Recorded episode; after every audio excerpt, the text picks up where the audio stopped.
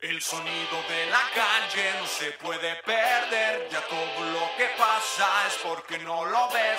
Todo tiene precio, somos solo objetos, nos preocupa más lo material que lo que siente, siente. Es el sonido de la calle.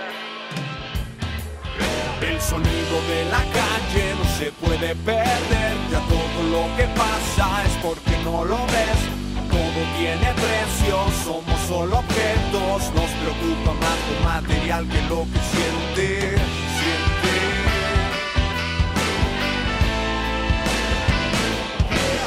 Y ahora voy, qué sé yo, dónde estoy, situación intermitente, razón para seguir destruyéndolo todo con acciones tan honestas para tus apuestas, no tienes vergüenza. Fue la última vez que miraste lo que era la rutina solo ciega, mentes de madera, cuesta tanto darse cuenta y sin embargo encuentras soluciones a problemas con problemas que te inventas. Por eso yo dejo que solo los versos repitan palabras que calman mi alma y soy yo el que toma las cosas para hacer las suyas con lo que me quedo con esto. Una sonrisa, tu coro es perfecto. Las noches en la playa se hacían de mañana. El de la calle perder. Ya todo lo que pasa es porque no lo ves. Todo tiene precio, somos solo objetos. Nos preocupa más lo material que lo que siente, Serias, los celos nos destruyen. No puedo yo creer que las personas huyen y perdemos el control cuando sales del confort. En tu casa eres lo que en la calle no te atreves a ser. Quien dijo que sería fácil no te atreves a ser, pero tú no te hagas el mártir, no te atreves a ser. Mira que es mejor caer que ser solo espectador, que ser solo un eslabón, que perderse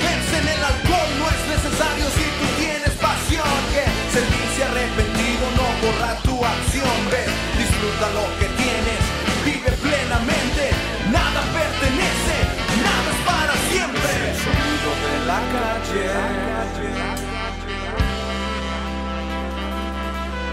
El sonido de la calle. El sonido de la calle. Es el sonido de la calle, no se puede perder. Ya todo lo que pasa es porque no lo ves tú. Todo tiene precio, somos solo objetos. Nos preocupa más lo material que lo que sientes. El sonido de la calle no se puede perder. Ya todo lo que pasa es porque no lo ves tú. Todo tiene precio, somos solo objetos. Nos preocupa más lo material que lo que sientes. Dime cómo puede ser que nos preocupe más Y ahora lo sí. material que. Estamos Listo. Ey, en vivo, chavos. Ea, ¿Qué rollo? ¿Quién ¿Qué anda por ahí? ¿Ya están carnales? conectados? Sí, ya está, está el Kaizen, Libby, Marifer, el Travis. Excelente. pues hoy episodio. ¿Qué estás batallando, mijo? ¿No se oye? Conéctalo en otro. Ey, qué buena que- rola esta, ¿eh? El sonido de la calle. Con los hermanos Santillanes. Ah, claro. Esos metales yo ya, Ey, ey. Inconfundibles. ya les notaba factura.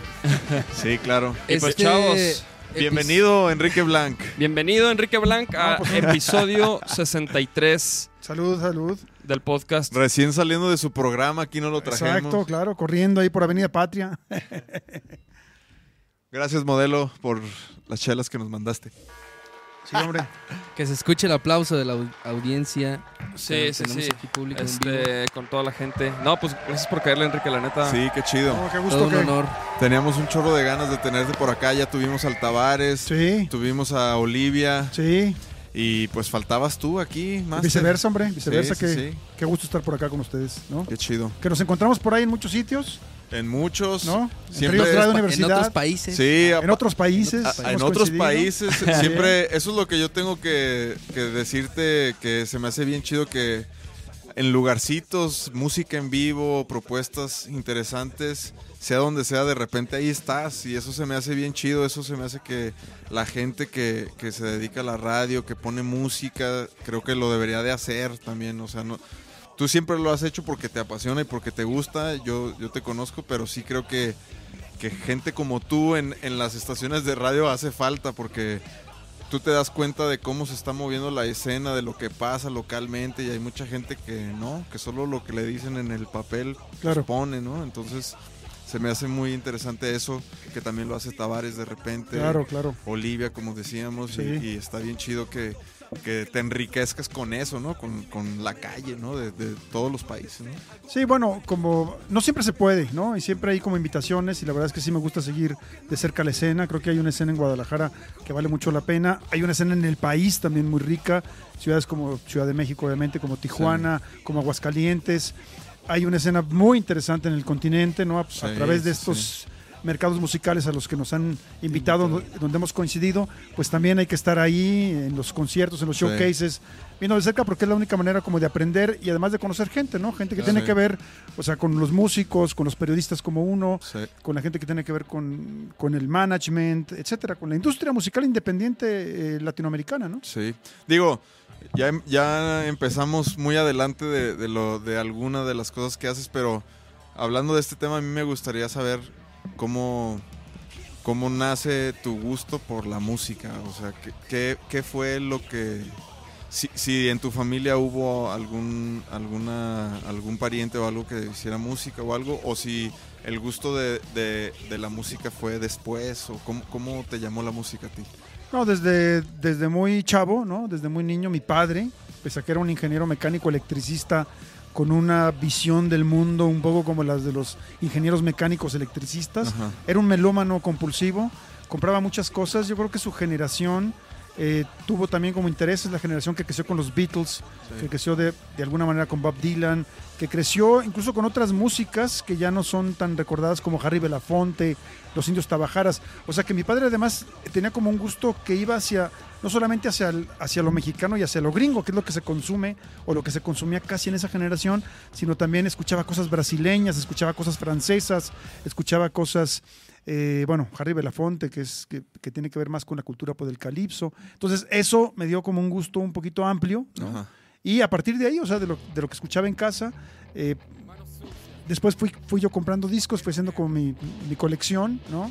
Y, y, de, y de ahí para entonces, ¿no? Con una especie como de melomanía compulsiva que poco a poco también me fue llevando a ser un profesional, digamos, de escuchar música en principio y utilizarla para hacer algo, escribir o hacer radio o, u otras cosas, ¿no? Y, y, por ejemplo, este gusto por la música, este como interés, te llegó muy a temprana edad. Digo, a raíz de eso, chavo, claro, claro.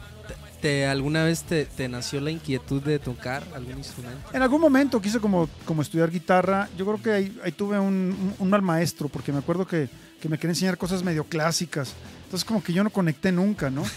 Pero, pero, pe- pero en casa tenía como Quería dos, rockear el blank. Sí. tenía como dos vertientes, porque mi abuelo es un, es un escritor, entonces se veneraba mucho el tema de la literatura, de la, de la palabra bien escrita, ¿no? Eso por un lado, y por otro lado, también pues el gusto por la música, ¿no? En, en- en casa realmente no había, no había ningún músico. Bueno, Paco, mi hermano, él cantó en la, en, en la secundaria ranchero, su ídolo era Antonio Aguilar. Órale. Entonces Ay, cantaba cabrón. los corridos de caballos famosos. Los Sí. buenos. Es una cosa curiosa porque lo que no saben es que el martes pasado estuve en Monterrey y fui a hacer una entrevista con Lupe de Bronco, Ajá. con Lupe Esparza, porque van a hacer ahora la serie y me tocó hacer como una entrevista para un documental que va a dar un poco pauta. Entonces hablaba yo con, con Lupe de Bronco. Con Lupe de Bronco. Y me decía, no, es que mi ídolo fue Antonio Aguilar, porque nos llevó a su rancho donde había unos caballos. Entonces le dijo, oye, ¿qué? ¿Ocho caballos o nueve caballos tiene? Y esto, no, don Antonio Aguilar. Entonces me acordé de mi hermano en, Ajá, la, de que también. en la secundaria cantando Caballo Preto Sabache, Era la San y el Rosillo, todas esas canciones, ¿no? Que, que vaya, o sea, en mi casa sí no hubo re- realmente nadie que, que se dedicara a la música, Sí. pero sí había por una parte mi padre, que era un consumidor compulsivo, obsesivo, de, o sea, que de música, heredé de él una, una discoteca increíble. Y ¿no? por el buen gusto también, de, digo, de esa época de los Beatles. De Le gustaba dar Straits en algún momento. Money Le- for nothing. Le llegó, exacto, este, le llegó a gustar Magna Carta, un grupo como de progresivo, de, de- de progresivo británico. Ajá. Le gustaban eh, Crosby, Stills and Nash, eh, ese tipo como de cosas, ¿no? Sí. Y, y por otro lado, bueno, pues la herencia por parte pues, de mi madre, porque mi abuelo, que, que fue escritor, él, él escribió El Diosero, que es un libro muy, muy, eh, querido en, en México y una serie pues, de novelas también, La Negra Angustia, Lola Casanova, curiosamente todos personajes mujeres, ¿no? Entonces, bueno, había esas dos cosas en, en casa, esas dos atmósferas que fueron como permeando un poco. Y dije, bueno, pues ¿qué hago? Me gusta la música y me gusta la palabra escrita, la literatura, el periodismo. Pues, ¿dónde puedo cruzar este tipo de cosas, no?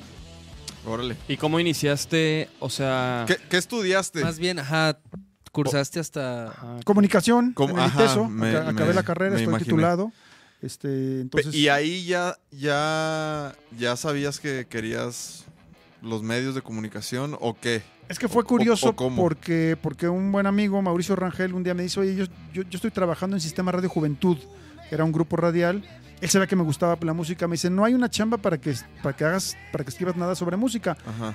pero yo voy a dejar mi trabajo y tendrías que escribir comerciales, Órale. hacer, hacer jingles, Jingles. y hacer spots, Ajá. etcétera. Entonces eh, ingresé a, ese, a, a esa radio, a Sistema Radio Juventud, y después ¿Esa fue tu primera chamba? Primera chamba, cuando Órale. estaba estudiando comunicación en el. ITESO. Ahí comencé como iba en, en las mañanas a, a Radio Ventas de Occidente, que era la agencia pues, de publicidad del Sistema Radio Juventud, y por las tardes al ITESO. Órale. Y entonces, bueno, algún día levanté la mano y le dije al, al- al director de la radio, le dije, oye, a mí me gustaría hacer un, un programa de música, me gusta la música, tengo mucho conocimiento porque soy muy clavado, y me gustaría, y me dijo, ¿qué tal los viernes a las 9 de la noche? Y surgió Territorio, que fue un programa que estuvo al aire aproximadamente como 15 años, porque yo después me fui a radicar un tiempo a los Estados Unidos, pero yo lo mandaba por fax Órale. todos los viernes, no fallaba.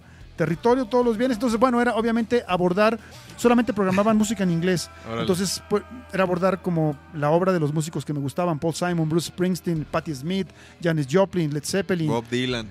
Dylan, obviamente, Tom Waits, este, Jackson Brown, en fin, ¿no? Entonces Sí. hacía, hacía programas y de repente hice unos programas ahí. Entonces, bueno, ahí empecé a hacer guiones, ¿Y al gabacho a qué te fuiste?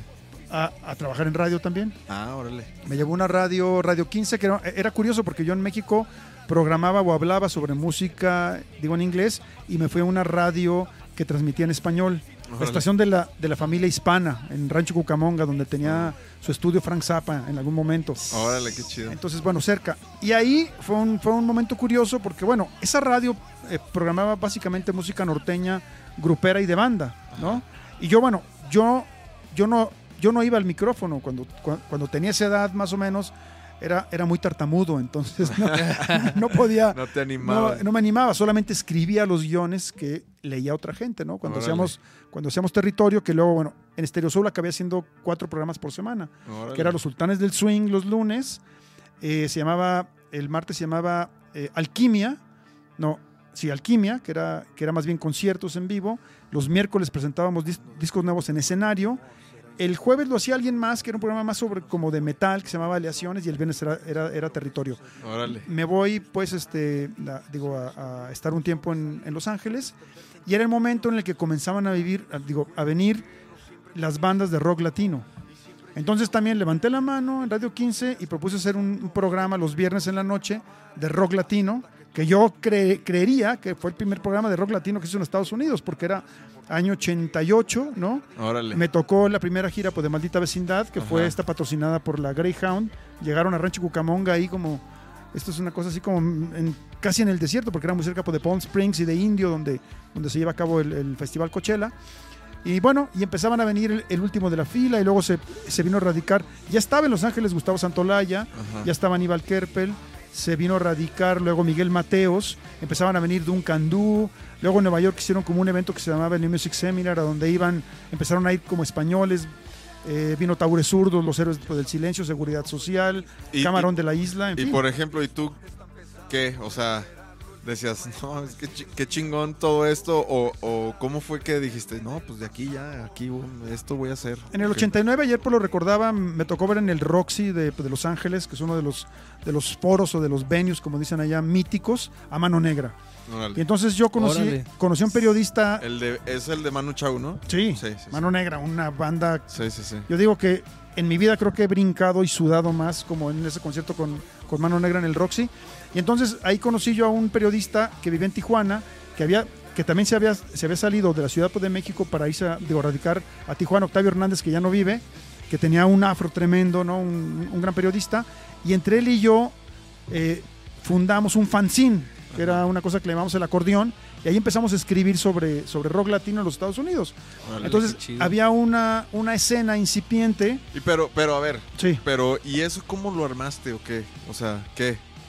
Compramos una, una Mac de, las, de, la, de la primera generación, de esas Ajá, Apple. de los huevitos Exacto, como- que es, es- es así como este y, y se sumó al proyecto un diseñador que era el diseñador que era diseñador que trabajaba en Los Angeles Times en Orange County, Órale. Emilio Morales, que él prosiguió con la revista hasta la fecha. La revista todavía sigue en internet, la banda Órale. elástica. Bueno, el acordeón pasó a ser por la banda elástica y este él, él Y ahí todavía sigue. ahí sigue.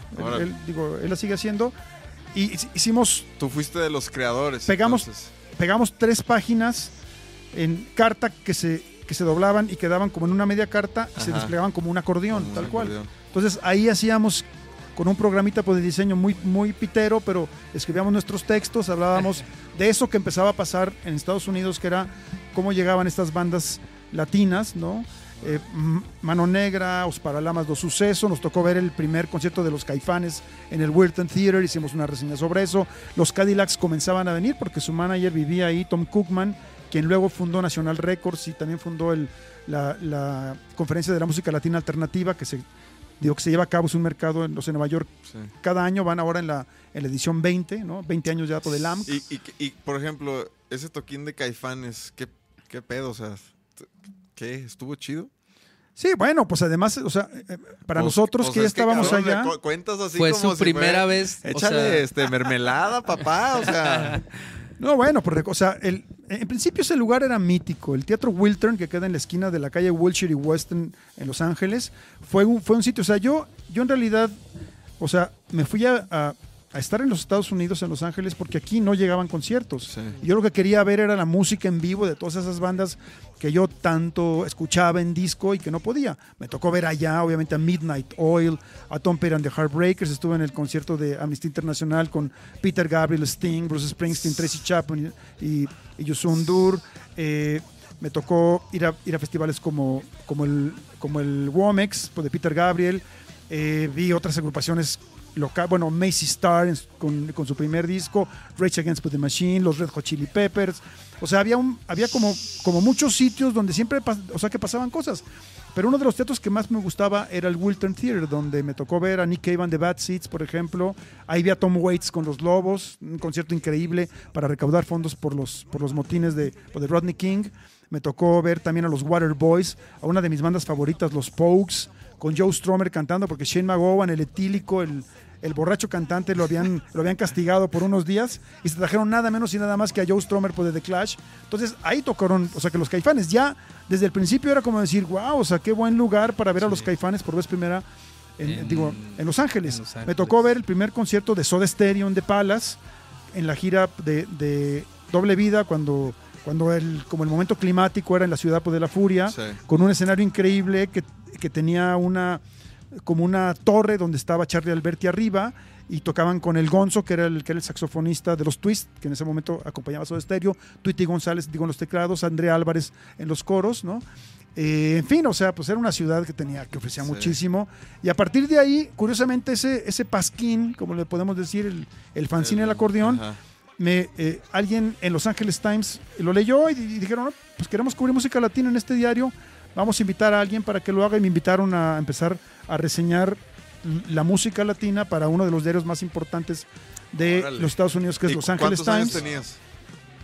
Eso fue en el 92, eh, 27 por ahí, más o menos. Joven. Bueno, Joven, sí, jovenzuelo. 27, 28, porque yo más o menos me fui como a esa edad. La edad de A Nachito. los 27, 28, 29 estuve ahí, Ah, bueno, pero como, como dos años. Y era curioso porque, porque a Robert Hilburn, que es el editor, bueno, que era el editor entonces de la sección Calendar en la que yo colaboraba en Los Angeles Times, él, este, él fue el único periodista que cubrió el show de Johnny Cash en la prisión de Folsom, por Órale. ejemplo. Entonces eso es un ca- era un capo que, que mucha Sí. gente pues, reconocía. ¿El Sí. capo? El Que capo, a- el capo, acaba- era un acaban, capo. acaban de hacer ahí los este Los Tigres del. Norte. Los Tigres, ¿no? Sí. Ahí en, el, en la prisión. En la, ¿A en la prisión sí? Folsom. Sí, acaban de Sí. hacer un, ¿Un toquín? Sí, acaba de salir el, el- el sencillo, que es precisamente un- Un cover de- de del, del propio Cash. Ande, perro. ¿Qué- qué- ¿Lo escuchaste? El, el sencillo sí, claro, sí. Y además, Yo no lo escuché, es, ¿qué tal? es que es bien curioso porque ese disco lo producen Gustavo Santolaya y Aníbal Kerpel. Aníbal Kerpel estuvo acá en Finpro hace, digo, el mayo pasado y cuando fuimos como a recibirlo y dice, no, pues que es que estoy como trabajando en, en, digo, en varias cosas. Uno, el próximo disco de Bajo Fondo, que es el proyecto de Gustavo. Sí. Me dijo otra, otro disco que no recuerdo y, Los Tigres del Norte en la prisión de Folsom. Dije, wow, está buenísimo eso. Porque, porque en los tiempos pues, de Johnny Cash, la población de, de este presidio era básicamente blanca, anglosajona. Claro. Y ahora está, digo, no es para, para enorgullecerse, pero, Sí. pero ahora los latinos son los que rifan ahí adentro, ¿no? y muchos de, de- de ascendencia mexicana. Sí, sí, sí. Y por ejemplo, y, y- y en, y en esos tiempos que estabas en Los Ángeles, ¿ya habías empezado a, a hacer algo de radio y, o de eso? O Sí, solo bueno. seguías escribiendo nada más. Es que curiosamente cuando llegué a esta, a esta estación, a, digo, Radio 15, en, Ah, en Radio 15 empecé ya... En Cucamonga me, me- me encargaron el peor este turno pues, de todos, que era el domingo de 6 de la mañana a 2 de la tarde. De 6 a 10 de la mañana atendía lo- como los, los programas religiosos, todas las, las variedades que puedas creer, adventistas, bautistas, cristianos, católicos, y todos me querían De seis convertir. a diez. De 6 a 10. No. De 10 a 12 tenía como un recreo pues, de dos horas que me iba a dormir, esconderme por ahí, porque hacían o sea, el programa. Era domingo, yo venía, Sí. digo, el sábado había ido al- a Los Ángeles. a ver al Rage Against the Machine. Manejaba como una hora entre el lugar en donde vivía yo, que era, que era Upland, hasta, hasta el centro de Los Ángeles o Hollywood, que era do- donde estaban por los conciertos. Y después de, de 12 a 2 yo conducía y presentaba los Yonix, los Bookies, Sí. los Temerarios, los Huracanes del Norte, Yuri. perro. eh, o sea, todo eso, ¿no? Entonces, bueno, ahí fue donde, donde comencé a hacer, digamos, como, como mi- mis primeras experiencias en el micrófono y se me fue quitando lo tartamudo poco a poco. Pero sí, se te fue quitando así solito. Me lo quitó el tal cual, El o sea, el micrófono, sí. Sí, de- ¿y, qué, y qué tan tartamudo eras? Muy tartamudo, era muy tartamudo. Sí, tenía mis, mis cuates carrilleros del norte, el Güero Suárez, Gabriel Gómez, Isidro Labra, que me decían, métele el clutch. Métele el clavo. Oye. Qué chido, o sea. Y entonces, neta, sí lo superaste así. Pues sí, bueno, Pues- además, claro, pues también vas creciendo un poco. Todavía no lo he superado del todo, ¿eh? De No, repente, pues digo, no es de repente cascabeleo, pero... Oye, este. Y luego después de Los Ángeles, ¿qué? No, bueno, estuve ahí, digo, un tiempo. eh, ¿Cuánto empecé- tiempo estuviste? Dos años. Dos ¿no? años. Ocho años. Ah, Ah, ocho, ocho. años. Ocho años, ay, pero cuatro de ellos yendo y viniendo. Ah, porque tenía ya una chamba, o sea, dejé la radio y con un amigo mío que hacía como una revista publicitaria, ¿no? Como el Penny Saver que le dicen allá, como el Solo Ofertas, aquí, Ajá. una cosa así. Pues yo le hacía ahí como, pues le escribía los anuncios con, con un buen español para que, para que tuviera credibilidad por la Sí. revista. Y este, seguía, digo, digo, estuve colaborando como dos años y medio en, en el Times y comenzaba a colaborar también con diarios acá en México. Entonces empecé a ir y venir. Me la pasaba prácticamente una semana en Los Ángeles, una semana en Guadalajara. Mal dejaba una maleta, tenía que armar otra para, para, sí, sí, sí. para regresar, porque, porque mi familia en ese entonces, ¿no? mi ex esposa, se había venido, ya estaba en Guadalajara, entonces, no, que ya tienes que regresarte, ya saben ustedes cómo es la sí, cosa. sí. En fin, bueno, entonces Así- estuve. Así andamos. El látigo. Exacto, En pocas palabras, el látigo. el Así látigo. andamos, hijos. Así andamos. Salud por eso. Salud por Tiago. eso. Salud Sí. por las mujeres y los, y los salud. hijos. Eso sí, claro. Y bueno, pues regresé para. Me regresé, estuve un tiempo en Guadalajara.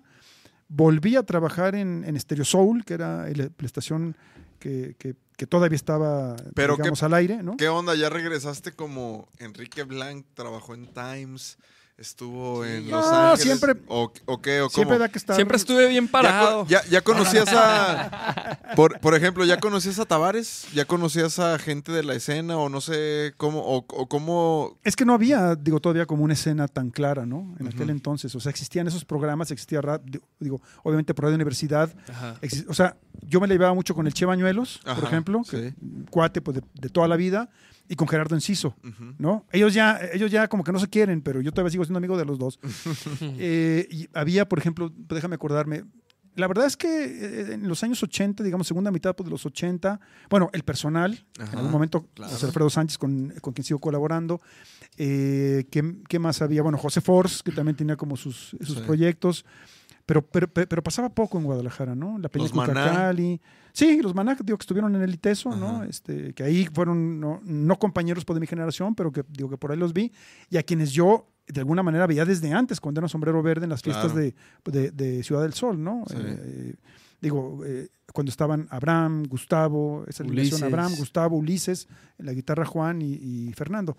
Y entonces, bueno, pues, o sea, sí, o sea, era, era, era lo poquito como que pasaba en, digo, en la ciudad. Gerardo Enciso tocaba, creo que todos los sábados en el Bananas, que todavía existe. Todavía existe. Todavía ¿eh? existe. ¿En El Chapo? o sea, el, el bananas, ese bananas. Ese mismo Bananas, de ahí- toda la vida ahí tocaba- el bananas. Y hace más o menos que habrá sido como unos 3, 4 años, mi hijo, que es músico, Enrique, que ahora vive en Canadá, que tenía una banda aquí, Los Parkinson, que estuvo tocando con Sí, Abraham Calleros, sí, por sí. cierto, y con, el Che Maliandi, que. César Maliandi, que también fue parte del, del, del Poder Ejecutivo pues, de Gerardo Enciso, tocaban en el Bananas. Entonces volví 30 años al Bananas a escuchar Claro. a mi hijo, donde yo, o sea, que escuchaba Órale. teniendo la edad que él tenía cuando estaba Sí. tocando a Gerardo Enciso, ¿no? Pero bueno, entonces ese era un poco como decías, esa canción pues, de los caifanes, que es Aquí no pasa nada, Ajá. era un poco la sensación de ese Guadalajara, entonces como que aquí no pasa nada, hay que moverse a otro lado, ¿no? Sí. Quiero ver a Midnight Oil, quiero ver a, no, o sea, entonces un poco por eso, ¿no? Sí, a nosotros no, a mi generación nos llegó como que la oleada de que de que si querías hacer algo te tenías que ir al DF, pero pues en realidad ya no, pues No, ya, ya ya, no. tanto, pues, ¿no? O sea, ya ahorita ya no, pues, pero Ahora al revés. Los- ajá. Los, del DF si quieren hacer algo tienen que venir a Guadalajara. Sí, sí, sí. Sí, sí, yo, yo conozco muchos pintores y muchos amigos músicos que sí les gustaría venirse mejor acá, güey. O sea, Claro.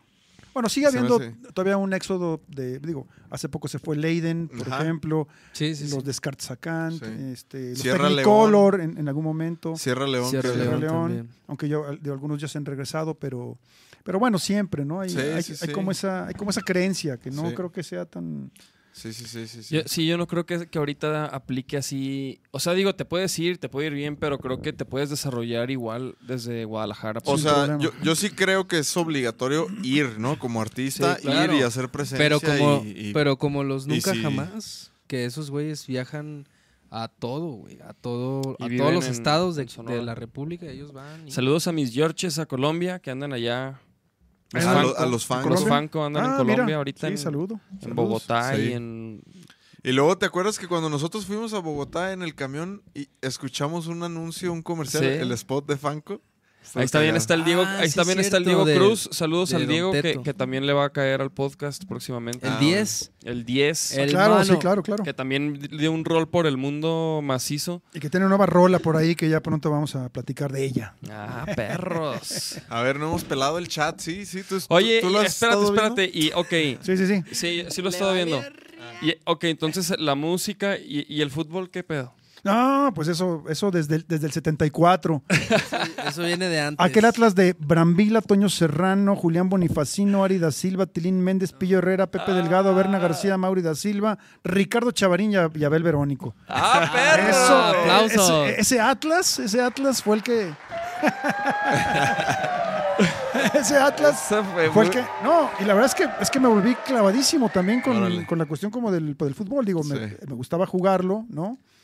Este, eso lo, lo hice desde la prepa, ¿no? Y eh, en, Me tocaron ver pinceladas. en algún momento, en ¿verdad? algún momento me A mí no, fíjate. Ver una que otra A mí tampoco, pincelada. a mí tampoco me tocó. A mí sí. Estoy pensando regresar a las canchas. Sí. a estas, a estas alturas del partido. Pues, pues mínimo una trotadita, cabrón. Sí, no, no, pues, o sea, eh, el talento se nota a la primera, ¿no?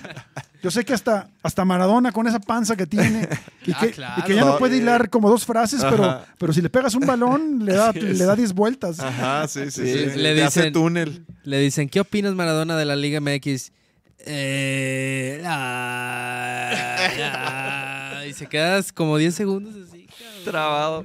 Se- sí, se queda ciclado y le hicieron digo, Pero- una parodia buenísima en, en los, en Ah, los sí. capitanes. Mira, En- Enrique te manda saludos, Coco Ramírez, saludos al tremendo y popular Enrique, Enrique Blanc, el Coco, Pit Moreno, saludos. también saludos. ¡Pizza! El Saludos al Schrecter. Pit. Tengo una el deuda con Pete Moreno, que ya, saludos. que ya mañana este, arreglamos, querido Pete.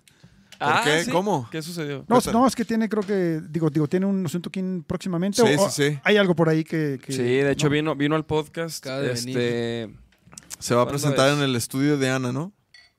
Exacto. El estudio de cielo- Ana. No, el Eh, 26, ¿no? De agosto, Ah, ya, ya, ya, entonces ya, 20 A ver, búscalo, búscalo. ya hay nos que- aplicamos, que- Pete, para. No, espérate, Pete. Lo vamos a, lo vamos a decir bien. Sí, Sí, ok. para que...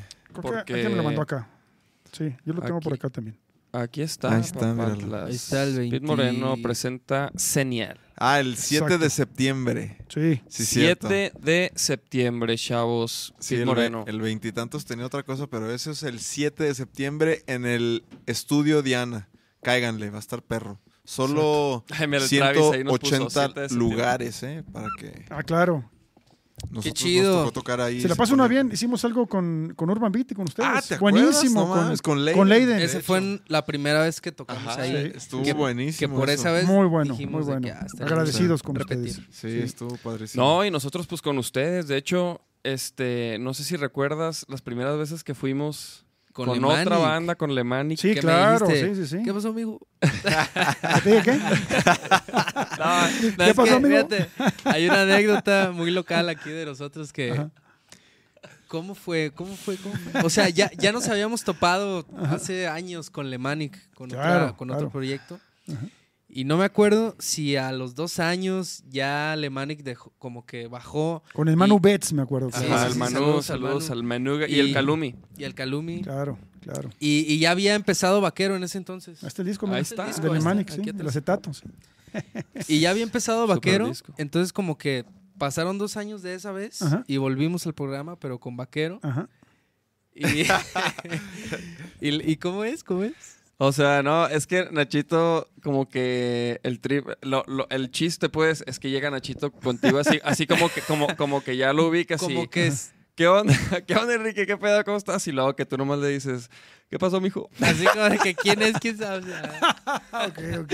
Es una Ah, cura, es bueno, una no, cura. así de es que este cura, ¿quién es una es? cura. ¿Qué pasó, amigo? Oye, chécate estos sonidos. ¿Sí, ¿sí sabes quién es? No. No, no, ¿cómo No, vas a ver? no, Es el vaquero que falta, es el Charles. Es el Charles. Ah, mira. Los de Ok. Charles. Aquí lo tenemos. Ahí lo tenemos en la maquinita. Aquí está presente también. El Sí, buen sí. Charles que, que pues ¿Y- que luego no. ¿Y dónde está, por cierto? ¿Qué? ¿Con el látigo? Con el Ah, látigo el látigo. Ah, La vale. vida conyugal. Oye, Sir- sí- sírveme un traguito de vinito, pues, ya. Oh, Bueno, sí, Vámonos. te- Te lo abro. tenemos un vini. Deja que se acabe la chela. Ah, es que ya iba a entrar en temas, este... Falta, falta aquí Pero poquito. tenemos un vinito aquí porque es una ocasión especial. Esto no Eh, lo puedo hacer, digo, en Radio Universidad ni en... ni- Es- Ah, aquí, Fíjate, pásame otra- la otra chela, entonces. otra anécdota muy loca. de volada. Fue cuando fuimos con Fanco también, Sí. que yo estaba malísimo, ¿te acuerdas? Que me estaba, me estaba muriendo de una tos. Ajá. ¿Sí te acuerdas? Sí, sí. Ah, que no querías tocar. Que no, no, sí, sí toqué, más bien no salí en la entrevista, Pero eso fue en, en Urban Beat. en Urban Beat. Ah. Sí. Oye, y, y Enrique, Está por difícil, ejemplo. está difícil Sí, acordarse no tanto. manches, o sea. Y por ejemplo, tú. Y ahí también tú- me aplicó la de, ¿qué pasó, amigo? ¿Qué pasó, amigo? Oye, y por ejemplo, así de las de ahorita, ¿qué bandas así tú dices? estas No, son- Ah, bueno, sí, sí. No, Bueno, no. Sí. Una, una preguntita, o sea, sí, sí. De, de las que han pasado por Urban Beat así los últimos Ah, años, ¿qué, qué bandas dices? Órale, esta banda me llama la atención, ¿qué, qué te, qué has visto así interesante? Bueno, me parece que hay muchísimas cosas, ¿no? Y, y que, y que Guadalajara sí tiene, está, está ofreciendo un montón como de, como de propuestas. Y la verdad es que, es que una pregunta así es, es empezar como a, incluso dices, bueno, es que si voy, a, si voy a mencionar estos, tendría también como que mencionar estos Sí, otros, sí, ¿no? sí. Pero bueno, o sea, creo que, que, que mucho de lo que pasa a veces en, en, en, en FinPro es un reflejo de las bandas que Sí. están como destacando. Es decir, el año pasado estuvieron Colores Santos y Neptuna.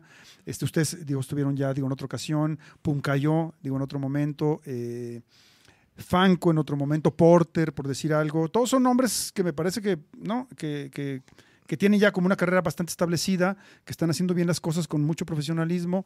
Eh, digo, no podemos olvidar a, a los Technicolor, a Siddhartha, a toda esa, esa, ¿cómo se llama? Ese grupo, pues, que está ligado como a, a Managers Anónimos, por decir algo. Sí, los managers anónimos. Leiden, que se fue, bueno, pues ya a México también. Los Descartes, que también pues, ya estuvieron Ya en, tienen en- un rato en allá FinPro. Que, Este, que- que son bandas que se fueron al DF y creo que como que quizás sí fue un acierto, ¿no? Para sí, ellos. sí, sí. Yo creo que, bueno, que ahí, ahí Porque ¿no? hay bandas que, digo, a lo mejor no todas les funciona irse al DF, cabrón, no sé. Por ejemplo, creo que Leiden muy rápido está cosechando cosas interesantes. Ex- exactamente. ese, digo, este, está como, com- como colaborando con otros músicos. con Esa Celso colaboración Piña. con, con Charles Celso y con Sanz Charles y- Sanz. Charles Sanz, que es otro, otro talentazo también, ¿no? Claro. Hispana, me gusta muchísimo esta rapera que me, se, me hace que, digo, me, me- me- me parece que le hace falta como despuntar, pero yo creo que son quizás como la rapera más interesante que hay en el país, ¿no? Órale, sí, sí, sí, sí, sí. ¿Qué más? Bueno, está la Garfield, que también hacen, hacen cosas este, interesantes. Pues son, son un montón como de. Bueno, el Pete, ¿no? El este, Pete, ¿Quién más está por ahí? Lucas O, está eh, Gabriel Lauri, que ya es a lo mejor de otra generación, pero que también le, le sigue pegando con ganas. Le pega y, y, sí, y sí, sigue sacando música, sigue, sigue pegándole. Y podríamos seguirle, ¿eh? O sea, Sí. casi todo el programa, digo, mencionando proyectos que están haciendo cosas ahí como con, con, con mucho sentido este, y, que, y, y que le dan a la ciudad pues un como un, una, una escena bastante eh, activa, enriquecida, sabrosa, ¿no? Ahora, yo, Y- yo, yo- bueno, es que yo iba a preguntar como, como que explicaras un poco, porque no sé si mucha gente sepa lo, lo de FinPro, ¿no? ¿Cómo, cómo, ¿Cómo nace FinPro? ¿Cómo llegas ahí? No sé si, si yo, yo, yo no tengo idea si fue idea de ustedes, o sea, si todos dieron esa idea. No, no sé, Sergio Arbeláez, cómo fue, si explicas poquito cómo llegaste ahí después de todo esto que nos platicas de Los Ángeles, de empezar aquí otra vez, eh, yo sigo insistiendo como en, en, en que nos platiques como el qué pensaba Enrique Blanc, como de que, ah cabrón, a ver, a mí me gusta la música tanto que quiero hacer esto y, y lo local, lo mexicano, porque lo latino, porque también ha sido mucho por ahí, ¿no? Por lo latino, entonces como que. ¿cómo nace esa inquietud, ¿no? También de, que, que, que desemboca en FinPro, ¿no?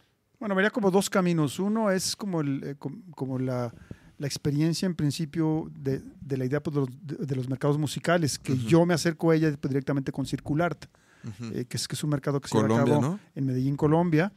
Eh, y por otro lado, bueno, en, el momento en el que se retoma el, proyecto de la Feria Internacional de, la Música para Profesionales, eh, bajo la dirección ya pues, de Sergio Arbeláez, quien fue uno de los fundadores pues, de Circular, que tenía toda esa experiencia para aplicarla, porque hubo previamente dos ediciones que tenían, o sea, es un proyecto de la Universidad pues, de Guadalajara, que la Universidad pues, de Guadalajara tiene unos, unos proyectos culturales muy exitosos, que Claro. son la Feria Internacional del Libro, indiscutible, ¿no? Ajá. el evento cultural más grande que hay en el país, sin lugar a dudas, el Festival de Cine, que también tiene muchísimo prestigio y que es, un, que es otro monstruo, Papirolas, que es una cosa más que tiene que ver con, con, con- con los niños, en fin.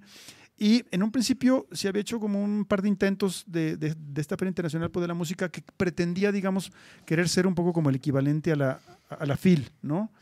Pero como que la, como que la ingeniería ahí no, digo, no, no dio quizás lo que tenía que... y se- Sí. se suspendió el proyecto y se retomó ahora un poco con la orientación de darle más el sentido de un, de un eh, mercado musical que hoy en día en el continente pues hay un montón pues, de mercados este, musicales que están además generando redes entre toda Latinoamérica de en distintos rubros de managers de eh, eh, cómo se llama curadores pues, de festivales eh, productores de, de festivales o de otros mercados músicos en fin periodistas ¿no?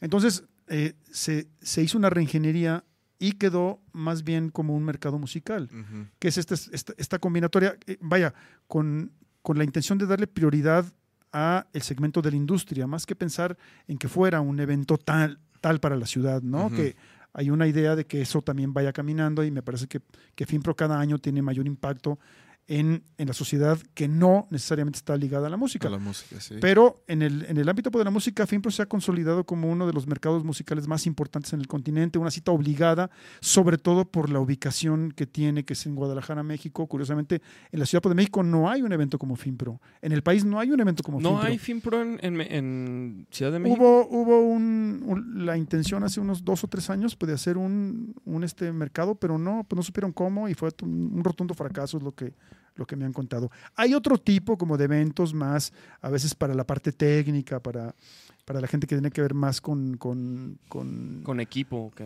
Con los equipos, con la ingeniería de audio, con ese tipo como de Ah, cosas. Sí, sí, sí. Pero visto. este sí, o sea, y con venta de, de, de- de De equipos de aparataje, digo, o, o de instrumentos mismos, en fin, pero no esto que tiene que ver con otro segmento de la industria en la que están como vinculados los, los, los, los- los agentes que ya mencionaba. Entonces, bueno, es un mercado musical que tiene un programa académico, que tiene un programa de showcases y que sobre todo busca las conexiones entre profesionales en el continente. Como México, pues decía yo, está entre Sudamérica, Estados Unidos y Canadá, pues es Claro. un sitio ahí Sí. clave clave de que Para que- para que bajen unos y suban otros y Exacto. entonces ahí nos encontremos y se, se- se generen este, posibilidades interesantes. Un caso que yo platico mucho, una muy buena amiga mía que, que estimo y que admiro, que es la argentina Sofía Viola, una cantautora, estando en Finpro la vio un, el dueño de un sello en España, Chesapeake, Nore, es, el, eh, digo, su, es este, su apodo, y dijo, yo quiero también esta chica en mi, en mi sello. Entonces su, su disco más reciente, que salió hace ya un año, La huella en el cemento, salió eh, simultáneamente en Argentina y en España. Y eso le generó a ella ya casi tres giras por España, le están promocionando como muy bien y, y le cambió un poco la vida, ¿no? Entonces, Claro. ese tipo de historias, bueno, los Wall, otra, otra gran Sí. banda pues, de talento joven de la ciudad de Guadalajara, Exacto. se van a ir este año a Islandia porque consiguieron desde hace dos años, en fin, por una invitación. No habían podido como juntar, me parece que los recursos para, para poder irse, pero ahora se van este año, según sé, a Islandia, que es la meca del post-rock, que es lo que hace, ¿no? Ajá. Entonces, bueno, hay, hay una serie de mercados, está por ejemplo el MIM en Quito, Ecuador, está el AMPM en La Habana, Cuba, está IMESUR en Santiago de Chile, está Fluvial en Valdivia, Chile, está la Semana Internacional pues, de la Música en Sao Paulo, Brasil, está obviamente Circular o sea, en Medellín, Colombia, el BOM en, digo, en en- en- en Bogotá, Argentina, obviamente FIMPRO, y, y estos mercados ¿Tú ya pues, fuiste a todos? A casi todos, sí. Me ha tocado ir al BOM, o sea que de Bogotá ese no lo conozco, pero sí he estado en... en este año me tocó ser jurado para, para, para IMESUR en, en Chile y jurado para Circulart en, en Medellín, Colombia. ¿no? Y por ejemplo, o sea, y eres jurado y que, o sea, que co- cómo, cómo califican a las bandas o, qué- o cómo para, Bueno, para los showcases o para qué? Sí, para, para, para, para crear como el programa artístico, como el programa de show. La curaduría. la curaduría, tal cual. Bueno, es que cada mercado tiene como una, una metodología. Una estrategia. Por ejemplo, en FinPro trabajamos con un jurado. A mí me toca coordinar, yo elijo a cinco profesionales que vienen de distintos rubros. Siempre queremos un productor, un músico, un periodista o una gente que tenga que ver más con la industria, etcétera. En fin, pero ¿quién era el músico, por ejemplo? El músico del año pasado, ay, déjame acordarme. Mira, ha estado, por ejemplo, entre otros, Tuiti González, que es Ah. músico, que fue el cuarto Soda Stereo, que es músico, que es productor también. El año pasado tuvimos, bueno, este estuvo, bueno, ha habido periodistas también que son parte de la red que se ha conformado a través de los, pues, de los mercados, pero ay, se me, espérame, me, me quiero acordar quién estuvo el año pasado porque se me vienen encima todos. Ha estado, este, digo, Toy Machete también hace, hace dos años. de control. El de, el de Control Machete. Ah, el año pasado estuvo Ramón Amezcua Bostich, que es el, uno de los músicos electrónicos más eh, prestigiados que hay en, en el país, después del colectivo Nortec, ¿no? Oye, y por ejemplo, yo te iba a preguntar, como a una banda independiente, tú le, o sea, por ejemplo, tú le recomiendas estos mercados? ¿Tú, tú crees que, que una parte esencial de la, de la, de la empresa que es, el, que es el grupo ajá, del desarrollo, ¿tú crees que sería esencial invertirle a estos, a estos mercados musicales? O sea... Yo creo así, que así como claro. es importante el- la gira de medios, el- el- el- el- un buen estudio o una buena grabación, ¿tú crees que es, eso es una inversión importante? O sea, debería de ser una de las primeras. Yo creo que, que- que es muy importante moverse y que es muy importante salir. Si es en el contexto pues, de un mercado musical, bueno, tienes ya algunas cosas, o sea, es decir, porque sabes que van a estar ahí una serie pues, de, de profesionales a los que te puedes como acercar. Pero de cualquier manera, yo veo, yo veo, por ejemplo, muchas bandas chilenas que vienen a México a veces, a veces como en fechas que no hay muchas cosas, pero están aquí, tocan en el palíndromo, se mueven, intentan y van. Y van en el chango vudú, y, o sea, intentan y van buscando, van, van abriendo ese camino. Y la verdad es que siempre, o sea, por lo menos eh, comienzan a estar en el mapa, en, en la, en la imaginaria, que es un término futbolero, ¿no? De la, pues, de la gente o de la industria que está ahí, hacen amistades con grupos locales, puede empezar como a generar como sinergias entre uno y otro. Oye, pues cuando regrese, ¿por qué no me hospedas? O etcétera, ¿no? Por ejemplo, el caso muy muy claro fue hace, hace poco regresaron las Amanitas, un grupo de chicas Las de, fuimos a ver al chango. Chile. de Chile. Entonces, este, pues bueno, hicieron como sinergia con las Neptuna, ¿no? Y ya quedó ahí una amistad trabada para que en algún momento suceda algo, digo, hacia adelante. No, y ya se van a, venir. Sí, todas, ya vienen, sí, O porque sea, Nati, la, la baterista Sí, y Toca cantante, con Mon Laferte, es la baterista de Mon Laferte. Entonces, ellas ya desde hace tiempo estaban con, digo, con este plan. Ahora hay creo que tres en la Ciudad de México y faltan dos. Ah, órale. Por, por- O como por en su momento los Caligaris también, ¿no? Los Caligaris tienen- o los Bunkers. O los Bunkers. que hicieron, pues, la verdad es que, o sea, los bunkers, digo, que, que otros chilenos, os- digo, ahí, ahí, bueno, la ley que se vino Sí. un poco de, Sí. de otra generación y más hacia el pop o lo que tú quieras, que se, vaya, están viviendo creo que entre Los Ángeles, creo que ya no existen, pero otra serie pues, de grupos, los O'Kills, por ejemplo, también, que son este, venezolanos, Laura Guevara, que también vino pues, de Venezuela, que están ahí buscando, bueno, la propia Mon Laferte, Claro. Mariel Mariel, o sea, Sí, que se han sí. venido pues, de Chile a estar en México. Digo, lo que es importante es que sí, o sea, yo creo que hay, hay que hacer una estrategia de, incluso a veces, aunque no hayas quizás todavía como, como logrado lo que quieres en tu mercado, ¿no? A lo mejor en tu mercado local, Guadalajara, o en tu mercado nacional, México, a lo mejor que intentes también probar suerte en otro mercado, porque, porque también puede, puede- digo, puede generar cosas, ¿no? La cosa sí, sí. o sea, es, es una inversión, tal cual, ¿no? Sí, sí, sí. Además que te diviertes y sales, viajas, conoces otra ciudad, ves otras sí, cosas. no, no, te Sirve te- para todo, ¿no? Te, te, te carga la pila salir a otro país a que escuchen tu música, como que es inspiración total. O sea, yo como músico creo que sí, cuando hemos salido a otro país, regresamos así con ganas de, hay que grabar nueva rola, hay que... Sí, así como claro, que muy claro. cargados, pues. Pero, por ejemplo, por ejemplo, ¿y tú como, como, se podría decir, como jurado del, de, del, de la FIM, ¿no? ¿En qué te fijas en una banda? Bueno, yo ya como en fin, pero no me toca este, jugar ese rol. No, pues, pero, sí me tocó hacerlo, por ejemplo, ahora en Nimesur, o me tocó hacerlo también ahora en, en, en.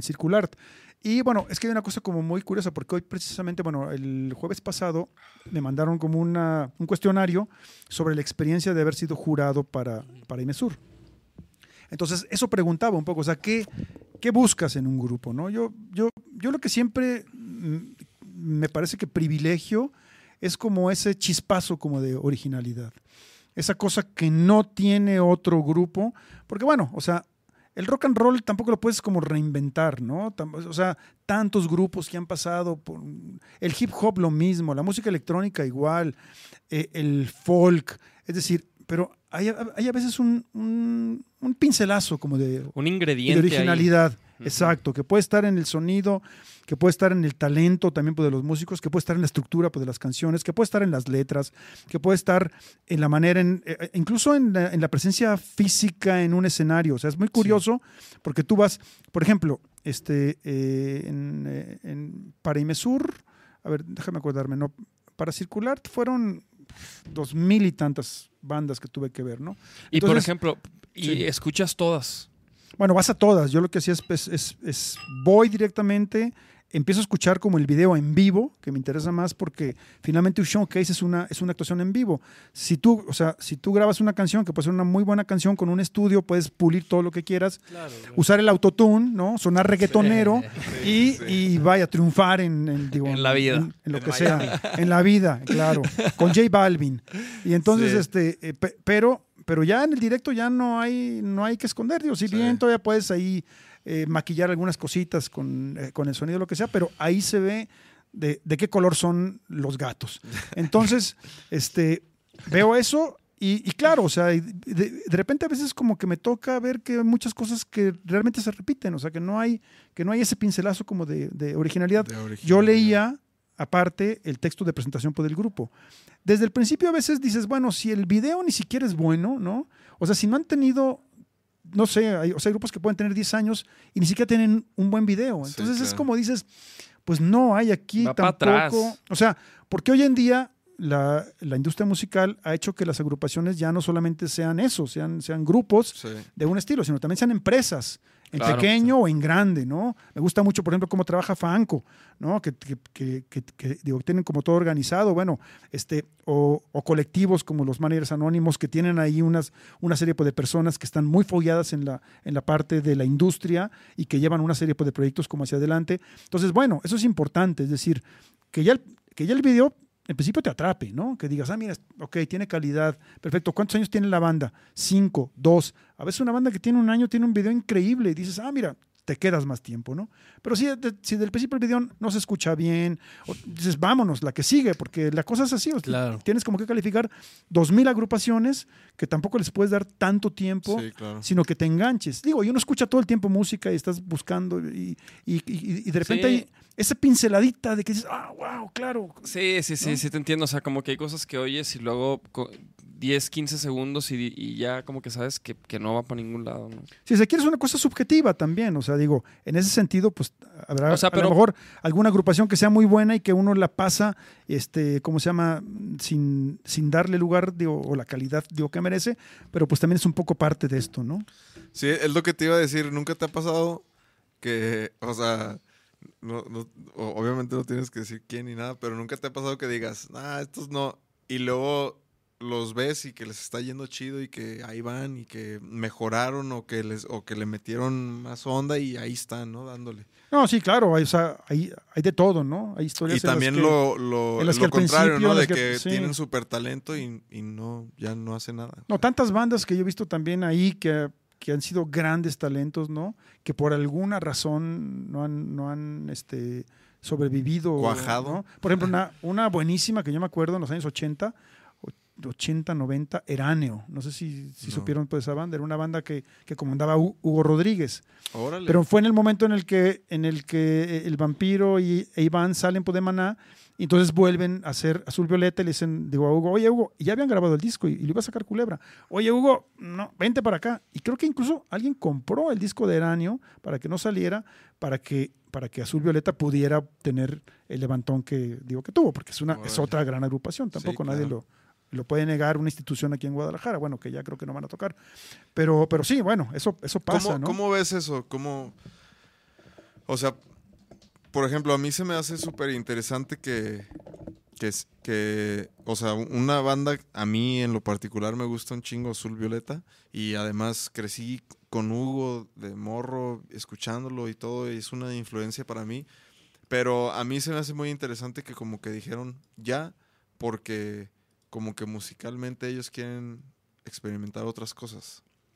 Sí, bueno, no nos olvidemos que, que también la vida pues, de una banda es, es la vida como de, de un matrimonio con cuatro, ¿no? Que es, que es muy difícil y que, y, que, y que las personas con el tiempo van cambiando y que de repente ya no te entiendes, ¿no? Sí. Pasa muchísimo, digo, un, caso que yo conozco muy a fondo porque, porque hice toda una investigación este, conversando con ellos es, es el de Café Tacuba Ajá. una agrupación que, que está cumpliendo 30 años pues, de trayectoria, que ha, que ha perdurado con sus cuatro este, los integrantes originales. Maldita Vecindad no, yo soy muy amigo de Pacho, que ya no está con la banda, por ejemplo, porque hay una, una cosa interna, ¿no? En, en algún momento previo salió Tiki, también salió Lobo, eh, en fin, o sea, es difícil, es difícil sobrellevar una relación con, de, o sea, que, que tanto tiempo y encontrar como las dinámicas en las que sabes que no te tienes que ver, pero en el momento en el que llegas al estudio y que te tienes, digo, que poner a componer, ahí tiene que surgir esa magia, ¿no? Y creo que Rubén Albarrán, es- él, él lo ha, él lo ha dicho muy bien cuando hicieron el, el objeto antes llamado disco, que decía, en realidad, yo en este disco no, no compuse nada porque tengo los mejores compositores que hay en México o en el mundo, ¿no? Dijo, sin embargo, él jugó un papel como muy interesante como de árbitro, como decir, a ver, esta canción le quitamos esto, le subimos esto, ¿verdad? y ahí se, se generó una vez más una dinámica nueva de trabajo que hizo que el grupo quisiera seguir Sí. Este, eh, pues Dándole. colaborando entre ellos, ¿no? O sea, aguantándose como personas, a lo mejor, porque es, es difícil, digo, hay, hay dos hermanos que supongo que se llevarán bien, o no, como los hermanos muy mal. Sí, sí, sí, o como hermanos De. Como, como los Van Halen, ¿no? Que, Como que- los que se agarraban a putazos. O los, o, los, o los Davis, Ray Davis y Dave Davis, pues de los Kings, que no se hablaron durante muchísimos años. ¿no? O los Dínamo, que también se agarran a chingadas.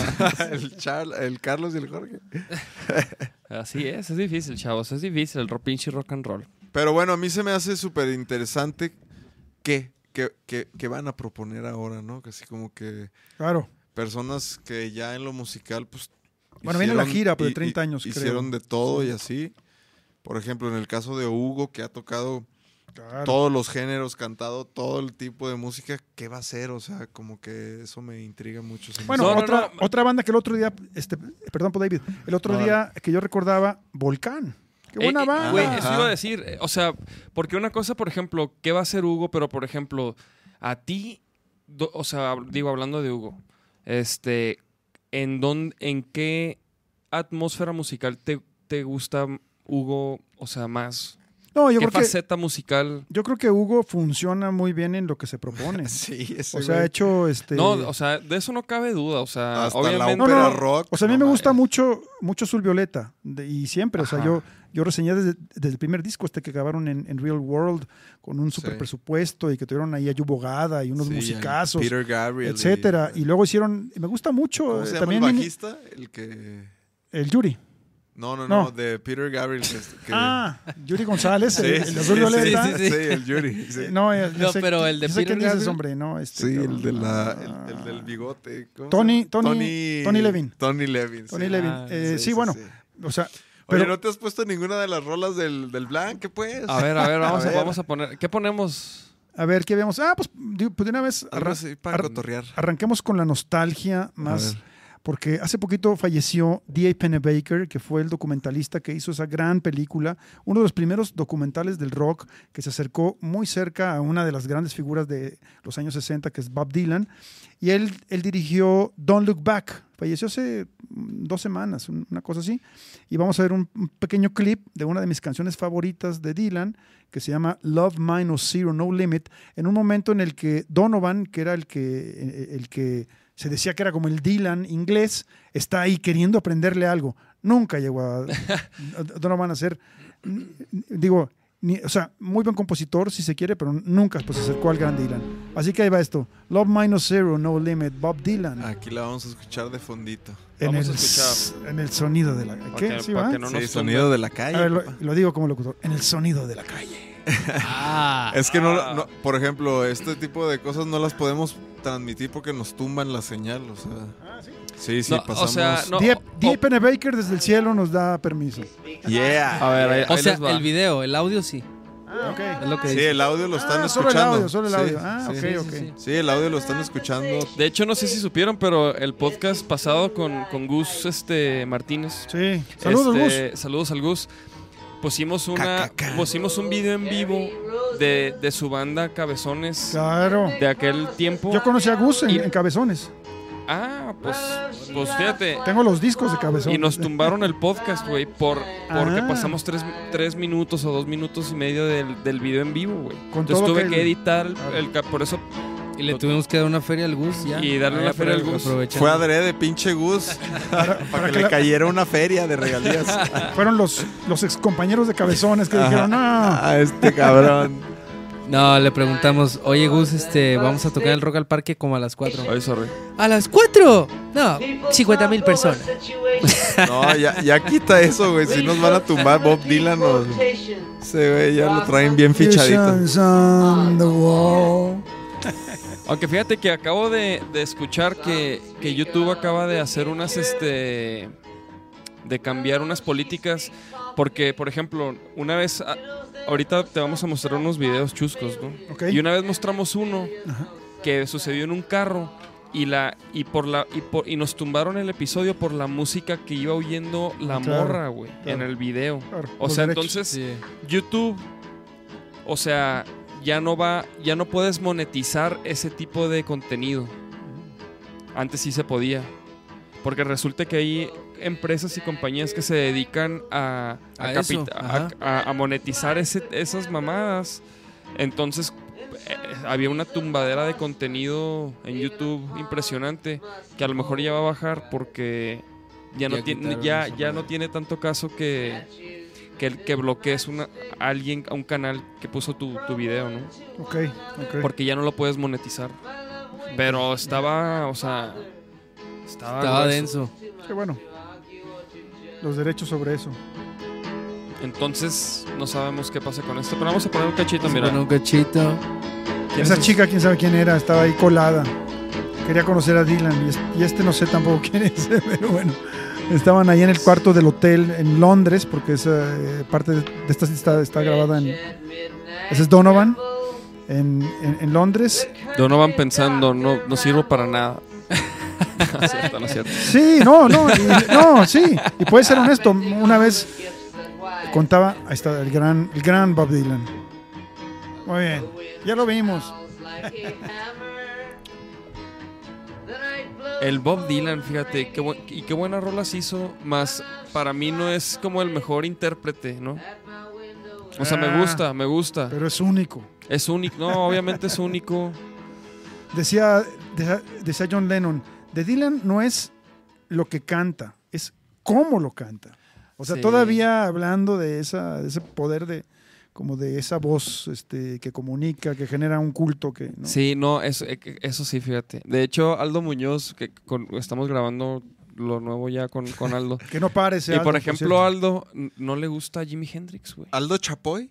Ah, Aldo fíjate, yo, Chapoy. yo estaba leyendo, est- estaba leyendo curiosamente hace, hace un par de días una entrevista con Nick Cohn, que fue, que es, digo que es un escritor británico, que él decía, no, yo ya, yo dejé de poder creer en el rock and roll después de Jimi Hendrix. Después de eso ya no había nada. Fíjate cómo son, Pues digamos, es que Es, es lo que yo le que- digo. los, es los lo que yo parámetros, le- ¿no? Es que es la neta.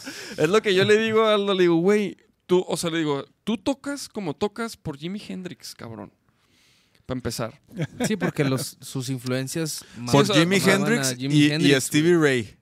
No, y por ejemplo, a Aldo le fascinaba, por ejemplo, Vinnie Moore y virtuosos como Van Halen, pero todos esos güeyes Admiraban de, a- vienen sí, de Jimi Hendrix, claro. vienen de...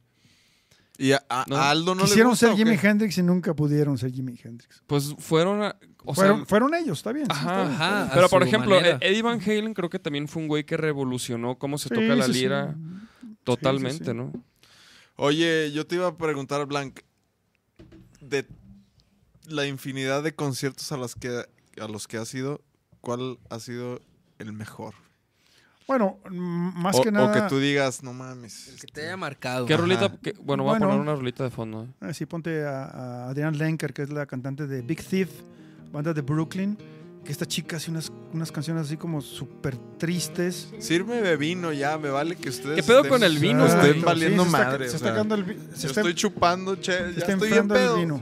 Vamos a... Bueno, en, hace que habrá sido unos seis años, más o menos, publiqué un libro con la editorial de la Universidad de Guadalajara que se llama Flashback, la aventura del periodismo musical. Y ahí narro una experiencia de precisamente que se dio en los años en los que yo estaba colaborando con, con Los Angeles Times, que hace rato mencionaba, que fue Ajá. el concierto de eh, recaudación de fondos, de recaudación de fondos Se me pasó la manita.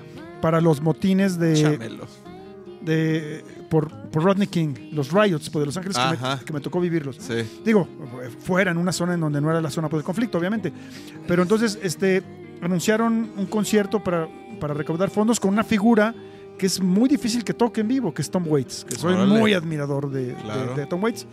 Y anunciaron también a Fishbone, que es una banda de rapcore Sí. este, negros eh, de Los Ángeles, con Angelo Moore, que es un crack, un frontman increíble. Y, y decía, y grupo sorpresa. Bueno, cuando fuimos al, al Teatro Wiltern, que fui con un muy buen amigo de Los Ángeles, Germán Barrero, un, digo un argentino, eh, solamente teníamos un boleto y entonces pudimos cambiarlo y, este, dar un boleto y comprar otros dos y entonces acabamos en la tercera fila.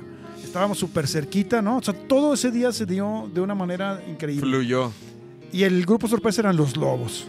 Entonces era, era digo, yo era super, soy súper fan de los Lobos. Es una, para mí una de las grandes bandas del rock. De Sí, Lo- para mí los, también. vi, los vi en la. Sí, a huevo. grandes, grandes, Los vi en la, en la fil. Sí, los tuve en, en la cabina pues, de radio. Estuve, estuve platicando. Y de hecho, cuando. Y cuando- por ejemplo, ¿qué, qué, qué sientes con. O sea, cuando tienes a alguien así, lo entrevistas y puedes. O sea, me imagino que es como nosotros, cuando viene alguien así como tú que, que platica de cosas bien chingonas y. Y pues a nosotros Claro. nos llena así como de. Nos carga la pila de seguir haciendo estas cosas y. ¿Tú qué? O sea, si les No, pues- dices, oye, te admiro, cabrón, o sea, lo que haces. Pues más bien siempre me gana como la curiosidad y quiero preguntarles algo. Ajá, Eh, Recuerdo sí. que, que- que- después de la cabina, donde estuvo Luis Pérez, o sea, Luis Pérez es como el vocero oficial pues, de los Lobos. Él es el, el- el- el- digo, el que, el que siempre da las entrevistas y yo ya lo había entrevistado como, como por tercera vez, pero esa vez estaba César Rosas y se metió el gordito de las gafas oscuras y se metió también en la cabina, estuvimos ahí como platicando con su spanglish porque Luis Pérez habla menos, ¿no? Y afuera estaba David Hidalgo, que es el gran músico de los Lobos, ese que toca Claro. todo, toca la jarana, la vihuela, el guitarrón, el acordeón. Eh, Da- David Hidalgo tiene quizás este, el orgullo de pocos músicos que es haber tocado con Dylan y con Tom Waits, por ejemplo, en- entre Ajá. otros. Y Elvis Costello y con, con los más grandes. Él es muy grande. Y entonces, este, había, recientemente había grabado con, con Dylan y yo era, era lo que le quería preguntar. ¿Cómo fue tu sesión de grabación con Dylan? ¿Y le preguntaste? Sí, cuando íbamos caminando, porque se iban a hacer prueba de sonido, íbamos caminando por los pasillos por de la fila y, y le pregunté. Y me, me recuerdo me dijo, bueno, Dylan es un tipo muy, muy complicado. Hace poco leía, no, hace poco, no, en el, en el documental que hizo, que está en Netflix ahora, el que hizo Scorsese, el, el último sobre Dylan, sobre la gira Rolling Thunder Review, eh, decía Mick Ronson, que fue un, de un guitarrista que estuvo en la primera etapa con Bowie, muy, como muy celebrado. Alguien le, o sea, que le pregunta, oye, este, y cuando estás con Dylan, dice, Dylan no me habla. Dice, nomás voltea, me ve, como toco, pero nunca me ha dirigido la palabra. No, Fíjate qué, qué loco, ¿no? pedo, O sea, o sea, eh, y güey, sí, la neta hay- mucho, o sea, por ejemplo, sé que este ¿Quién fue el que, le- el que en vivo llegaba y cambiaba las afinaciones Sí, y ajá. tocaba y le valía más? era Body Guy. No. No sé, no sé. Body Guy te- este tocaba con este pues tenía una banda, pues. Y ¿Quién era? y, y, y, pues güey, les les Que les decía el set list en el escenario Sí, o y, sea, a- y aparte ajá, las tocaba no- en otro no- tono. No, les, no les decía, no les decía que iba a tocar, ni en No qué manches. tonalidad, nomás empezaba las rolas. Bueno, En- bueno, en, vivo, en, el sí, escenario, sí. en los festivales. con Dylan eso pasaba. Muchos músicos decían, o sea, Dylan hay que seguirlo. Él arranca y ahí te vas atrás de él y vas, Sí, vas, sí, sí. vas intuyendo, ¿no? Híjole, pero Híjole, no, pues pero- sí, o sea, y, y, y, y es, y este como güey- yo en el Vive Latino. Con, con, ¿Con María? Barracuda. ¿Así estuviste, Nacho? Así ¿Eh? estuve. así ¿Mijo? estuve. Nunca pensé que este momento fuera a llegar. Te lo juro, ¿eh? Sírvele vinito a Blanc porque... Ahora sí, a ver. Ahora sí, Ahora papá. sí. Sí, creo que era la tarea con la chela. Creo que era Body Guy. Creo que voy, creo que voy tarde en comparación a ustedes. Así que Oye, bueno, A ver, entonces... el vinito, ahora sí. Chingado, te interrumpí, chingado. Siempre nos pasa esto. Entonces la... la, Ah. la, la- Entonces fue un concierto el- el concierto, inolvidable. ajá. Porque, bueno, salen primero los Lobos, luego sale Fishbone, Y luego, luego sale Tom, Waits. con unos músicos increíbles, Mitchell Froome, Mark Ribot, eh, grandes músicos. Y al final yo estaba en la escalera, eh, así como queriendo colarme al camerino, ¿no? Ajá. Entonces yo vine y le dije a un tipo, le dije, "Eh, es que yo trabajo en, en Los Ángeles Times, charoleando, pues a ver si pegaba, ¿no? Ahí. Y, en- y en eso pasa un tipo y me dice, ¿tú trabajas en el, en el Times con Bob Hilburn? Y le digo, sí, yo soy Joe Gore, mucho gusto. Joe Gore es el editor de la revista Guitar Player, músico, Órale. músico de San Francisco que ha tocado con PJ Harvey, con, no, no, no, Sí, un super guitarrista. Tocó en, en To Bring You My Love, uno de los grandes discos para PJ Harvey. Y, entonces, y le dice al tipo, déjalo pasar, sí es cierto, este tipo eh, este- está en el Times. Entonces me dejaron pasar y, Sí y- pegó. y llegué al camerino y a la primera persona que vi aquí a un metro era a Tom Waits recargado así en la, en la, en la pared. El de esos, es- o sea, ver un personaje de esos que la verdad es un tipo de culto a nivel internacional, ¿no? Y yo dije, wow. Ahí sí, ahí sí mm, ni me acerqué, no le pregunté Sí, nada. no, no. No le dije nada, nomás lo vi, me persigné. Si es que te Así, quedas como no- de nomás que... lo vi, este, ¿no? Caravana. Sí, sí, sí. Me vi. Pero pasaban lo por ahí todos, pasaban Kendall Jones, pues, de- o sea, que de Fishbone, Angelo Moore. Entonces, bueno, fue, fue, fue como una... Claro, sobre todo el haber estado cerca de Tom Waits Sí, sí, sí. en ese concierto, que es el único concierto en, en el que, en el que, ten- digo, en el que he tenido la suerte de verlo en vivo. ¿Y viste a los lobos? Sí, a los Lobos los vi, pero los Lobos sí había tenido contacto con ellos. Ya, Ah, es lo que te ya iba a los he decir. o entrevistado sea, como tres o cuatro ¿los veces. saludaste sí, a ellos sí, o no? a los Lobos sí, he tenido como mucha más... Ya, o sea, no me acuerdo si, si vi a alguien como en ese momento, ¿no? Creo que no. Más bien estaban los, los Fishbone. Sí. Porque los lobos se habían ido, fueron los, los, los, los, los que tocaron al principio. Estaría chingón hacer algo con los lobos, ¿eh? Wow, imagínate, una- Vaquero una- Negro y una los joya, Ay, una cabrón. agrupación increíble, ¿no? Ahí Aquí- toca, fíjate, ahí es. ¿Fueron a la FIL tocando- cuando tocaron? Yo sí, yo sí, Ah, ¿no? sí. Puta. Oye, espérate, espérate. Eh, di- Dice, dice Brando, dice, no seas manchado, cámbiale la copa blanca. Blanc. No, no, él Es él- dijo. él Él, quiso- dijo. él Él quiso. dijo. No te apures, Brando, estamos aquí. Estamos chupando tranquilo. Saludos, No te apures, Brando, salud. Salud. Saludcita. No te agüites, vinito. Brando.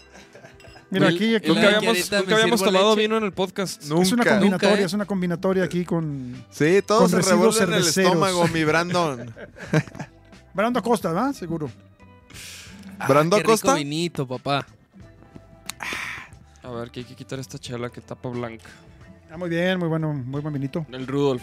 ¿Sí? Sí, sabroso, sabroso. Que, que, que yo la neta no sé ni madre de vino. A mi, a mi, a mi ruca le fascina.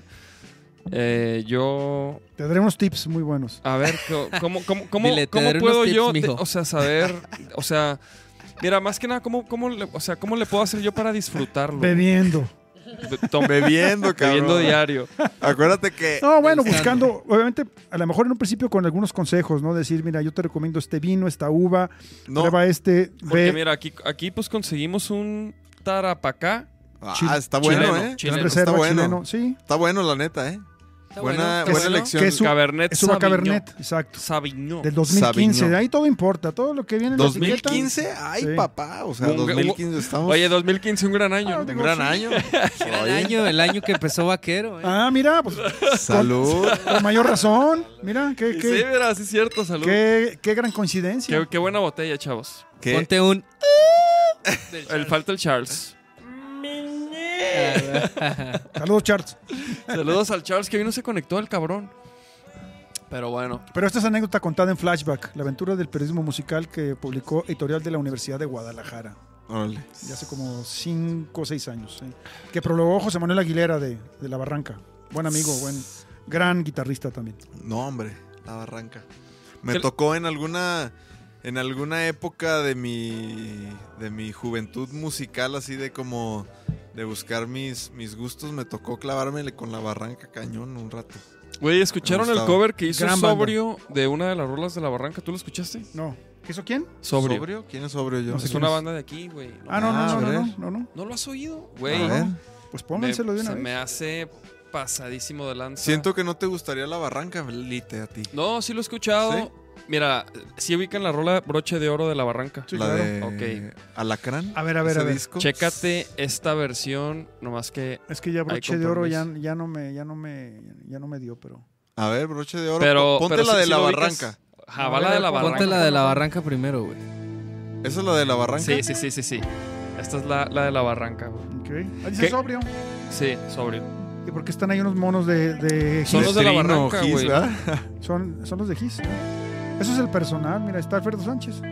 Pero a el ver, personal, perdón, sí. El per- personal. Está me- Julio Aro. Sí, güey. me- Qué me confundí, maravilla. güey, el personal, me confundí, güey. Eso, yo creo que sí lo puedes mostrar, ¿eh? O no creo que los derechos son, son de Andrés Aro el Sí, Boy. pero no es de la Barranca, es el personal, qué pendejo, me confundí, güey. Pero Pero, déjala poquito. ¿has escuchado esta rola? a ver, Este, este es broche de Ya oro. me broche confundí, de oro del personal, güey. sí. a ver, explica otra vez, Ya me porque confundí, yo también no güey. sé qué. No, no, No, es que yo me de confundí, güey. No era, no era de la Barranca, es del güey. personal. Es del personal. Yo me confundí. Bueno, O sea, la rola- Pero, pero esta estamos me viendo, estamos viendo, estamos viendo las imágenes del personal, pero es la versión de sobrio, porque esa no es, esa no es la, Sí, pero la No. ya- original. Pero ahí vemos, mira, a, a- a Oscar, a Andrés Aro el Boy, a Julio Aro. Ahí la foto, esa, esa Ya lo están viendo, ¿eh? Pedro Fernández, el, segundo de izquierda a derecha, ¿no? Ajá. Era un tremendo baterista, Nacho. Sí. Tremendo baterista, de los, de los mejores bateristas que he visto en la ciudad, como tú comprenderás. Gracias, Enrique. ¿no? De verdad, Qué de verdad, honor, ¿eh? Era tremendo baterista. Y fíjate que lo conocí, iba yo transitando, habrá sido el 87, cabrón. Iba transitando por, por, por Américas, Américas y la Avenida México y estaba pidiendo ride. Y le dije, "Ah, súbete, cabrón. Ah, no, es que yo soy, soy, soy baterista, que tengo un grupo, que estoy buscando. Digo, yo conocía por otro lado a Alfredo Sánchez. Él creo que todavía no tocaba con el personal, pero a mí me tocó conocer a Pedro Fernández. Y me tocó verlo en vivo y, y la verdad era, era un gran baterista. eh. Fue uno de los dos, de los dos eh, integrantes pues, del personal que fallecieron de SIDA. Sí. Tanto Pedro como, como Julio, Sí. ¿no? Eh, tenían, eran, eran parte de la comunidad LGTBQ, Sí. para decirlo con propiedad. Y, este, y los dos contrajeron SIDA. Pedro Fernández se fue rapidísimo, se murió muy rápido. Y Julio todavía duró un tiempo, ¿no? Como que su enfermedad iba- fue, fue Más lento. más lenta cuando yo estaba en Los Ángeles. No me tocó verlo. Sí, regresé en algún momento y lo, y lo vi, pero no, no, no, no estuve cerca, pues, de su. Cuando había fiestas y ¿Los viste en veíamos, vivo? sí. a- Sí, al el personal muchas veces, ¿Sí? claro, sí, sí, sí. Muchas veces en, en la Peña Cuicacal y en, en distintos sitios, ¿no? Pero esta es la versión entonces de sordo, Es ¿verdad? Sobrio. Es sobrio, sobrio. Ah, so- Sí, es- sobrio. Esto no es el personal, el personal No, no, no, no. tiene No, una ve. cosa más. Ah, Está bien, está bien. Te ha llevado a otro, a otro, a otro ámbito, ¿no? Un poco más. Sí, pero sí es el personal, me tripié. ah, órale. Eh, ¿Y esta te gusta a ti? La, la, Sí, la güey, esta, esta rola la escuché una vez en el radio. Y, y yo- y, güey, yo ni sabía, o sea, como que es- escuché la rola y no sabía ni, ni, de- ni, ni que era, Si sobrio, cover, ni sabía que era un cover, no sabía nada. Dije, güey, qué pedar. O sea, se me hizo bien chida la rola y lo que decía y todo. Y luego, y luego vi que era del personal. Ajá. Y Julio ahora atrás, mira. Y luego. Él es el ya. vocalista, ¿no? Sí. También hizo radio en Radio Universidad, era artista plástico, un Órale. tipo con mucho talento. Se le, se le quiere y se le recuerda con cariño al gran Julio Aro. ¿Cómo no? Sí, no, esta rola se me hizo. bien Digo, chida. se me hace muy buen detalle por parte de Sobrio de, de- de llevar esta rola Sí, la neta sí. a su estilo. O sea, es otro ámbito en el... No, ¿cómo pero creo que hicieron un muy buen trabajo. O sea, creo que. no, además me gusta el que hayan recuperado como el, La imagen como de el la metraje banda. original Estas- de la banda. imágenes. sí. Ajá. Pues sí, sí, sí. ¿Qué pedo? ¿Pasamos a las- la, la nachisección de la noche? ¿Ya te quieres reír, Blanca? Venga, venga. A ver, vamos viendo, vamos viendo, vamos viendo. Porque, no, es que aparte, pues digo, ya llevamos más de una hora y pues luego Ay, pues es que apenas entró el vinito. O sea, de- apenas, de, se, Exacto. apenas se sirvieron los vinos. de- de aquí al chango vudú. ¿o qué, ¿Hasta las 12 queda esto? o qué? Sin Hasta pedos. que se acabe la Oye, botella. con, con el, con el Jonathan, Big Johnny, El... Johnny de la Peña. ¿Eso hoy? hoy? No, No, Johnny. no, no. Johnny es ¿Conoces un- a Jonathan de la Peña? Es un ingeniero de audio. No, no, no. Bueno, vino al podcast. Su- Trabaja con Pepe Aguilar, hace todos los eventos del Teatro de Gollado. Es un Ok. cabrón. Eh, trabaja con Rudolf, Espera, espera, ya, sí, sí, Sí. sí, sí, sí, sí. Johnny. Grandísimo. Ah, ya, claro, claro. Big Johnny. Sí. Sí, sí, Big sí, sí, Johnny. ya, ya, ya, claro. Sí. Ah, pues él ya fue invitado al podcast porque ha trabajado mucho con Vaquero Negro, obviamente. Es un cabronazo del audio. Y trajo una, una botella de agavero negro. Agavero. Y dijo, de aquí no nos vamos hasta que se acabe. Y duró dos horas y media el pinche podcast y ya bien pedos. Sí, sí, duramos un ratote. No, pero no es de los mejores ingenieros, es el mejor. Saludos, Rudolf, te quiero. Ya, ya, claro. Fuertes declaraciones. Saludos, Rudolf, eres mi favorito. Pero bueno, vamos a pasar a la na nachisección. No, pero Rudolf es uno. Rudolf sí, es uno, es como sarcasmo. pero Ah. Es que Rudolf también, también trabaja con nosotros. Sí, sí. Rudolf, es que entre Rudolf, Charlie Aro, Rudolf y Jonathan tienen su empresa entre ellos Ah, ya tres. sé quiénes ¿no? son. Sí, sí, sí. y claro, ellos ya, tres sí, sí, se sí. turnan a Vaquero Negro Sí. como, como puedan. Últimamente Rudolf ha sido el más constante porque pues ha- o sea, todos los el Rock al Parque, Vive Latino, todo eso se lo ha aventado él. Entonces Qué ya bien. como que es, Todo el año, oigan, garantizada. es el- todo el es la año se lo ha aventado el ¿No Rudolf. han visto que Sí. Rudolf pone, qué pedo Rudolf, estás ahí? ¿Por qué pones en tu WhatsApp de que buen día, bombón? Y un besito. Pues bueno, se- es buena onda. Pues, ¿Qué tiene o qué? No, no, no. O sea, Bueno, este primer video, vamos a pasar a la nachisección. Este primer Sí, video sí. que vamos a ver a continuación es, Ok. es por el fútbol blanc. A ver si algún día. Esperando el regreso. Yo, Pues- quiero, yo quiero jugar contra esa. o con esa. A ver, vamos a ver el video a ver si es cierto. vamos No a ver, ser. vamos a ver. Entonces aquí el experimento. ¿Qué es un tiro libre o qué? Es, eh, la chica va a hacer, pues, obviamente, una, una onda Messi. Va a hacer ver, un, vamos a ver eso. un tiro libre y, y el, y el muchacho que se ve al fondo se va a poner en el ángulo para que el balón entre. ah, ok, sí, para que. Mira, Ah, ok, va a ser como. Wow. chequen esto.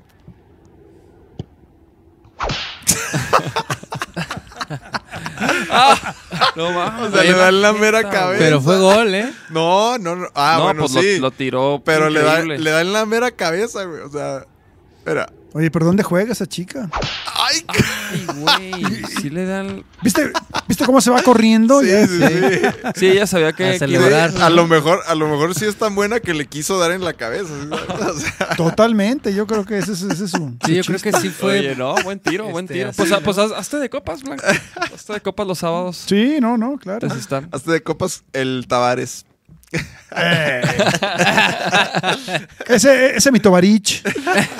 He jugado con él ya hace muchos años. Y cuando jugábamos, él jugaba con el siglo XXI, que era, era el periódico, el, con el periódico, con Ajá. el equipo del periódico. Jugamos, ¿qué? Estuvimos jugando como 3, 4 años ahí en Expo Gol, en la cancha, Ajá. en la cancha chiquita. Y, y mi equipo era el de Trino, Gis, el Che Bañuelos, El que se hizo el de Toño. Rutia, Ángel Cervantes, el de los Tiriapo del Ángel. Sí. Este, sí, bueno, un- al- digo, algunos que, que- que comenzaron con la jugada el Sí. de Sistán, siempre les ganábamos. el día, el día que nos No ganaron, invitaba. el día que nos, que nos ganaron lo publicaron en el periódico. Ah, Dijeron, el siglo XXI finalmente le puede ganar al Atlético Moneros. Se llamaba Órale. Atlético Moneros.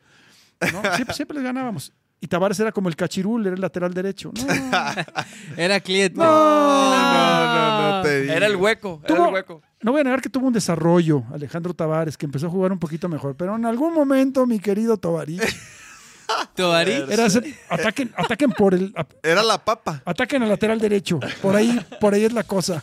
Ah, pues. Haz de copas. Haz de copas. No ha cambiado A nada. la, a la fecha. No ha cambiado nada.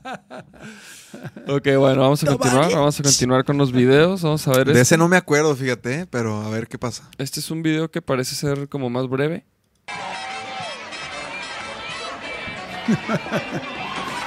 Ay, O sea, sí, sí, sí. Ay, pues sigue. ve. y sigue, y Pero- sigue. Pero no perdió el estilo. No, no, no. Es que ya cuando te Digo- pasa eso, no puedes. Esta- esta- estaba Ah, O sea, se quería resbalar, pero. se- estaba todo se, fríamente calculado. se impulsó de más. Se aventó, güey, ¿qué sí. estaba pensando? ¡Ay! O sea, no, no, sí, sí se dio un... Al en día- el coxis. Al día siguiente la rodilla derecha va a sí, estar sí, sí. Oye, no, y el cuellito, mira. hecha, ve. hecha trizas. Ah, sí, ahí hubo chicoteo ahí. Y luego, mira, brrr, aquí no pasó Pero- nada. ¡Vámonos! Pero ahorita como anda pedo, pues mira, no siente. La rodilla derecha todavía le da. Bueno, muy bien, muy bueno, muy bueno. Ah. A ver, ¿qué es esto? Este. ¿Qué es esto aquí, mijo? Échale, ponle play.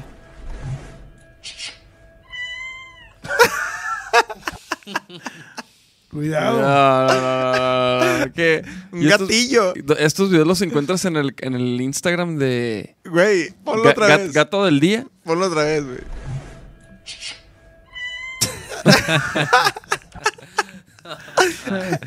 es que no te sabes el chiste de que llega un güey a un banco con un gato y le dice, deme todo el dinero o aprieto el gatillo. Entonces por eso es ese video. Yo Por eso te dio risa, güey. Por eso te dio risa a ti. A ver, vamos a ver. Hijo, este. este no sé qué onda, no sé si... ¿Qué, qué, no- ¿Qué- qué no- sucedió? Ajá, no entiendo. O sea, ¿no, no vio o qué? ¡Oh! my God! Ah, ah. O sea, ¿qué pedo? Lo tiene enfrente, o sea. No, pues no va viendo. ¡Ah! O sea, No, no, se no. quedó sin nariz. o Ay, sea. aparte, chécate el, el batido del fondo así también de que ¡Ah! Ahí va viendo todo, mira. Así, güey. Así de que, ah, ok. Pero ahí termina. ¡Ah! ahí termina. Sí. Yo, yo, yo quiero seguir viendo su vida. Después de eso.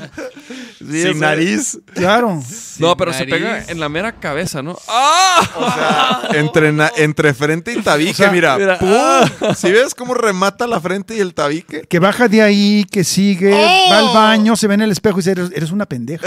Sí, Sí, sí, sí, sí, sí. ¿Qué pasó, no, güey? Hijo, no, no, no, no, no. De que. Mira, hasta le dice, grábame, sangre. grábame. Ajá. Mira, ah, lo puse dos veces. De, de a tres en tres, mira. No, qué bárbaro. No. No pierdas detalle. Fue, fue. Y fue un muy buen chingazo, ¿eh? No, qué bueno. ¿Ya, ya se acabaron? ¿No hay otro?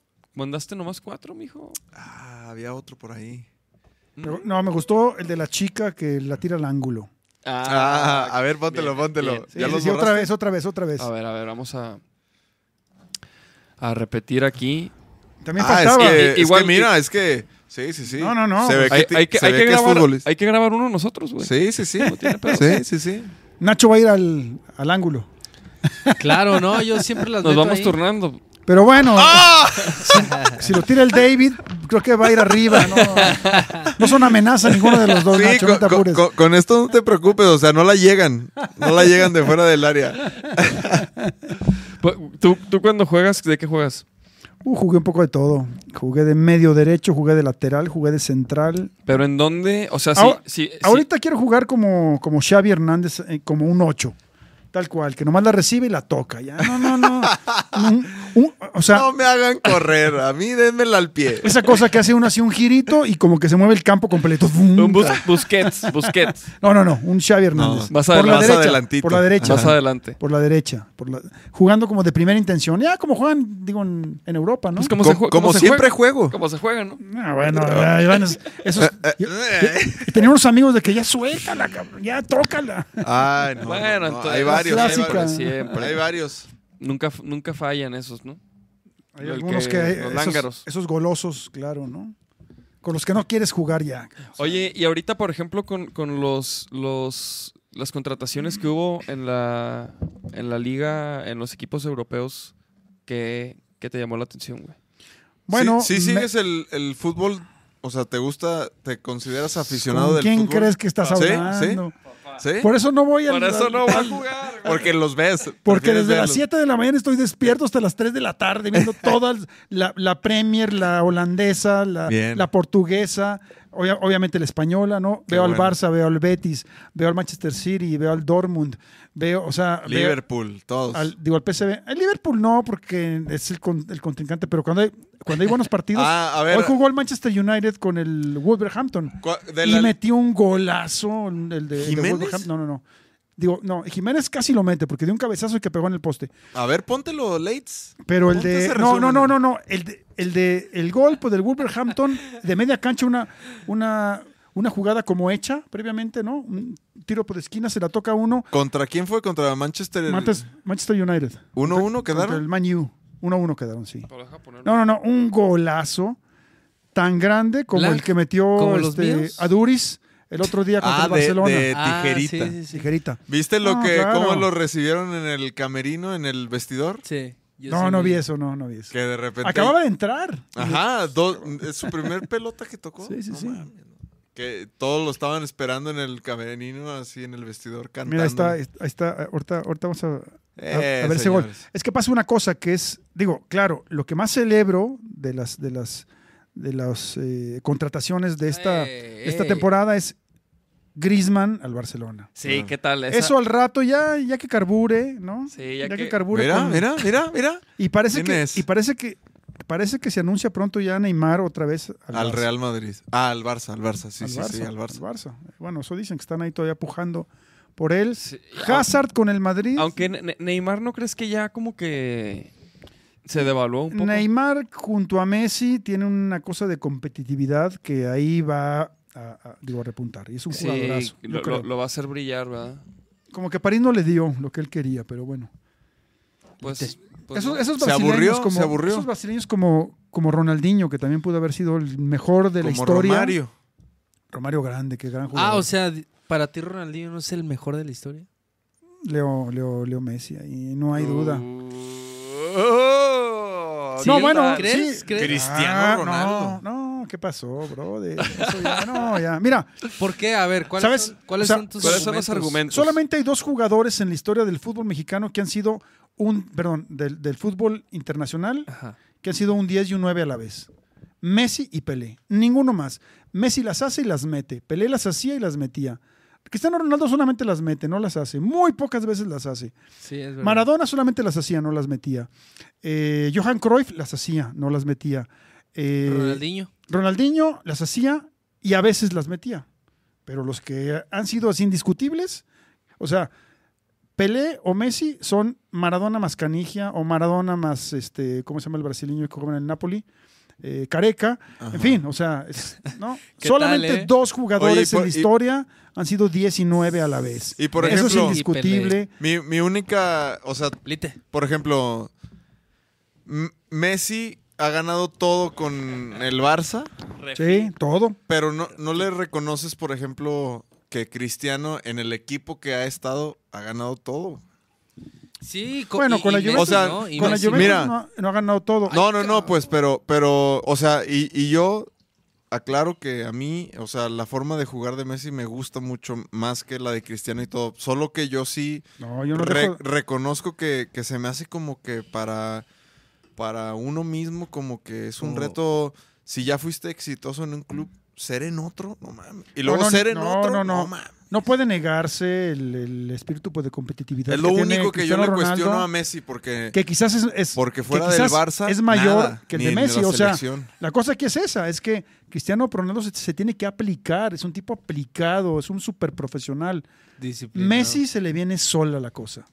Digo, nada que ver una cosa, o sea, Oye, Leitz. no es que uno sea mejor que el otro, pero, pero está bueno el Pe- vinito, ¿no? Está bueno. Está bueno, ¿verdad? Pero, Está por ejemplo, o sea, el Messi lo que tiene. Que bueno, no sí uno es mejor que el otro. Messi sí es, sí creo que es mejor que Cristiano Ronaldo, pero ahí están a, la par.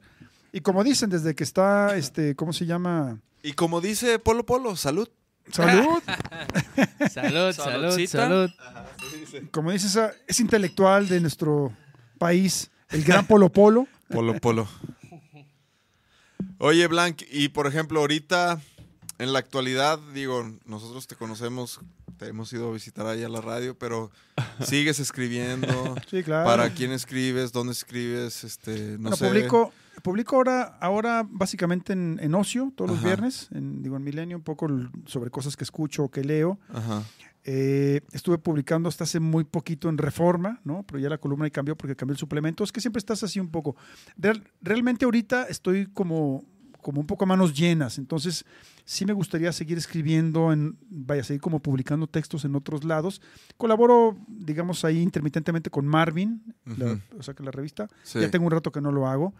Pero más que otra cosa es que estoy acabando un par de libros. Entonces, estoy como Ah, trabajando es lo en que eso. Te iba a preguntar. Sí, es un libro Es de crónicas, de crónicas de, de andanzas de sexo, drogas y rock and roll Ah, con, con distintos, este, vaya, con distintos amigos que tienen que ver con el rock latinoamericano, ¿no?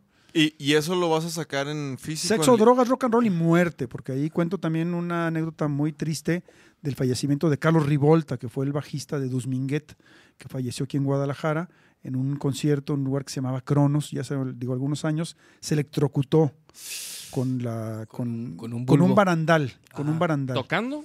Toc- no, o sea, es una cosa curiosa porque estaban tocando, era el cierre pues, del concierto, él estaba muy sudado. Y de repente cuando, cuando eh, llega el turno pues, del solo de batería que hacía Marty Shawarma, una, una banda Duzminguet que era parte de esta escena de la Barcelona mestiza que le llamaban, que surge un poco a- eh, posteriormente a que llega Manu Chao a Barcelona Ajá. y empieza a generar como esta cuestión como de fusión de, de- de estilos, donde vino también Ojos de Brujo, estuvo Trimelón, estuvo Color Humano, entre otras bandas. Algunos días venían, digo, este, pues más o menos acá a Guadalajara, como Color Macaco, Humano, ¿no? Macaco, Macaco. Dani Macaco, claro. Entonces, bueno, este cuate está tocando el bajo y cuando viene el solo de batería, se sienta en la, escal- en la escalinata pues, del Cronos y el barandal tenía, al parecer tenía corriente eléctrica, él estaba muy sudado, entonces se recarga en el barandal Y y se empieza a electrocutar. El que lo vio todo muy bien fue el capo, Chris Trombón. A él le tocó porque creo No que él incluso, él incluso gritó y le dijo, se está electrocutando. Entonces, este, Joan Garriga, el líder pues, de la banda, que, que- que es un crack en el acordeón, dejó el acordeón y se puso a patear el, el bajo para tratar de despegarlo. Sí, sí, sí. Entonces alguien gritó, apaguen, este, corten la, Sí, o sea, que la energía. sí. Entonces hubo un apagón, ¿no? Y eh, vuelve la luz y ya, bueno, Carlos estaba tirado ahí en el escenario. Llegaron paramédicos, digo, eso que, digo que muy Todo rápido. muy rápido. Se lo llevaron a, a un cuarto, intentaron como, como reanimarlo y- Reanimar. y, no. Eh, digo, falleció esa noche. ¿Y le tocó al capo eso? Sí, el, que- el- el- digo, el capo estaba ahí porque de hecho esa noche tocó también eh, la Tirlanga. Ajá. Estaban el Moy y el, y el, y el, Y el Maricio. Ajá. Tocó la Tirlanga, tocó otra agrupación, gran- no, no sé si Gran Mama o quién, digo, a lo mejor, o la Celestina. La Celestina. la. Celestina, o, o algún otro proyecto en el que estaba el capo, o el capo estaba nomás ahí como, como espectador. Y bueno, al día siguiente, Joan Garriga tuvo que llevarse el cuerpo a Buenos Aires, porque Carlos Rivolta era un, era un músico argentino. Sí. Se, se lo tuvo que llevar o sea, a Buenos Aires el cuerpo de, pues, de Carlos Rivolta para entregarlo a la familia, ¿no? Una cosa, entonces yo cuento un poco esta anécdota Esa anécdota. triste, ¿no? Eh, y eh, digo, Parte del rock. sí, bueno, una Sí. cosa, una cosa muy desafortunada porque, Sí, sí, sí. porque no suele pasar. Pero entonces yo, yo colaborando con el siglo XXI, hice un- o sea, hice un par de investigaciones con testimonios de las bandas locales que decían, es que a mí, o sea, yo tuve toques en, esa, en Sí. ese barandal. pero a lo mejor por la manera en la que él se recargó, porque estaba sudado, Sí. a él sí le pegó como, como mucho más fuerte la, como la pegado. descarga eléctrica, Y por ejemplo, este libro, este, ¿cuándo sale o...? o- Lo estoy por terminar, lo estoy por terminar y pues sí tengo ahí un par de opciones, ¿no? De, para, para de publicarlo. editoras y eso? Yo creo que eh, posiblemente para fin de año esté publicado, ¿no? Estoy como, como trabajando en eso, o sea, en lo particular, ¿no? Ah, pues a ver si después vienes, güey. Sí, no, de claro, eso. claro, claro.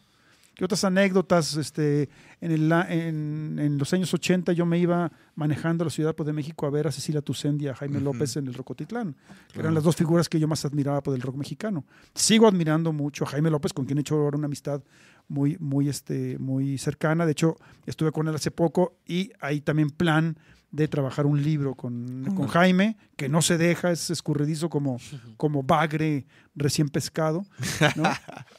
Pero, pero bueno, estoy ahí como, digo, como con eso porque es una cosa curiosa. O sea, no, no existe un libro realmente sobre la carrera de uno de los mejores escritores de letras y de los mejores performers que hay en el rock mexicano, que es, que es Jaime, ¿no? Que es un crack que hace norteña, que hace folk, que hace este, obviamente rock, que hace blues, que es un- una, como una figura que hay, que hay que reconocer, hay que ubicar, hay que destacar, ¿no?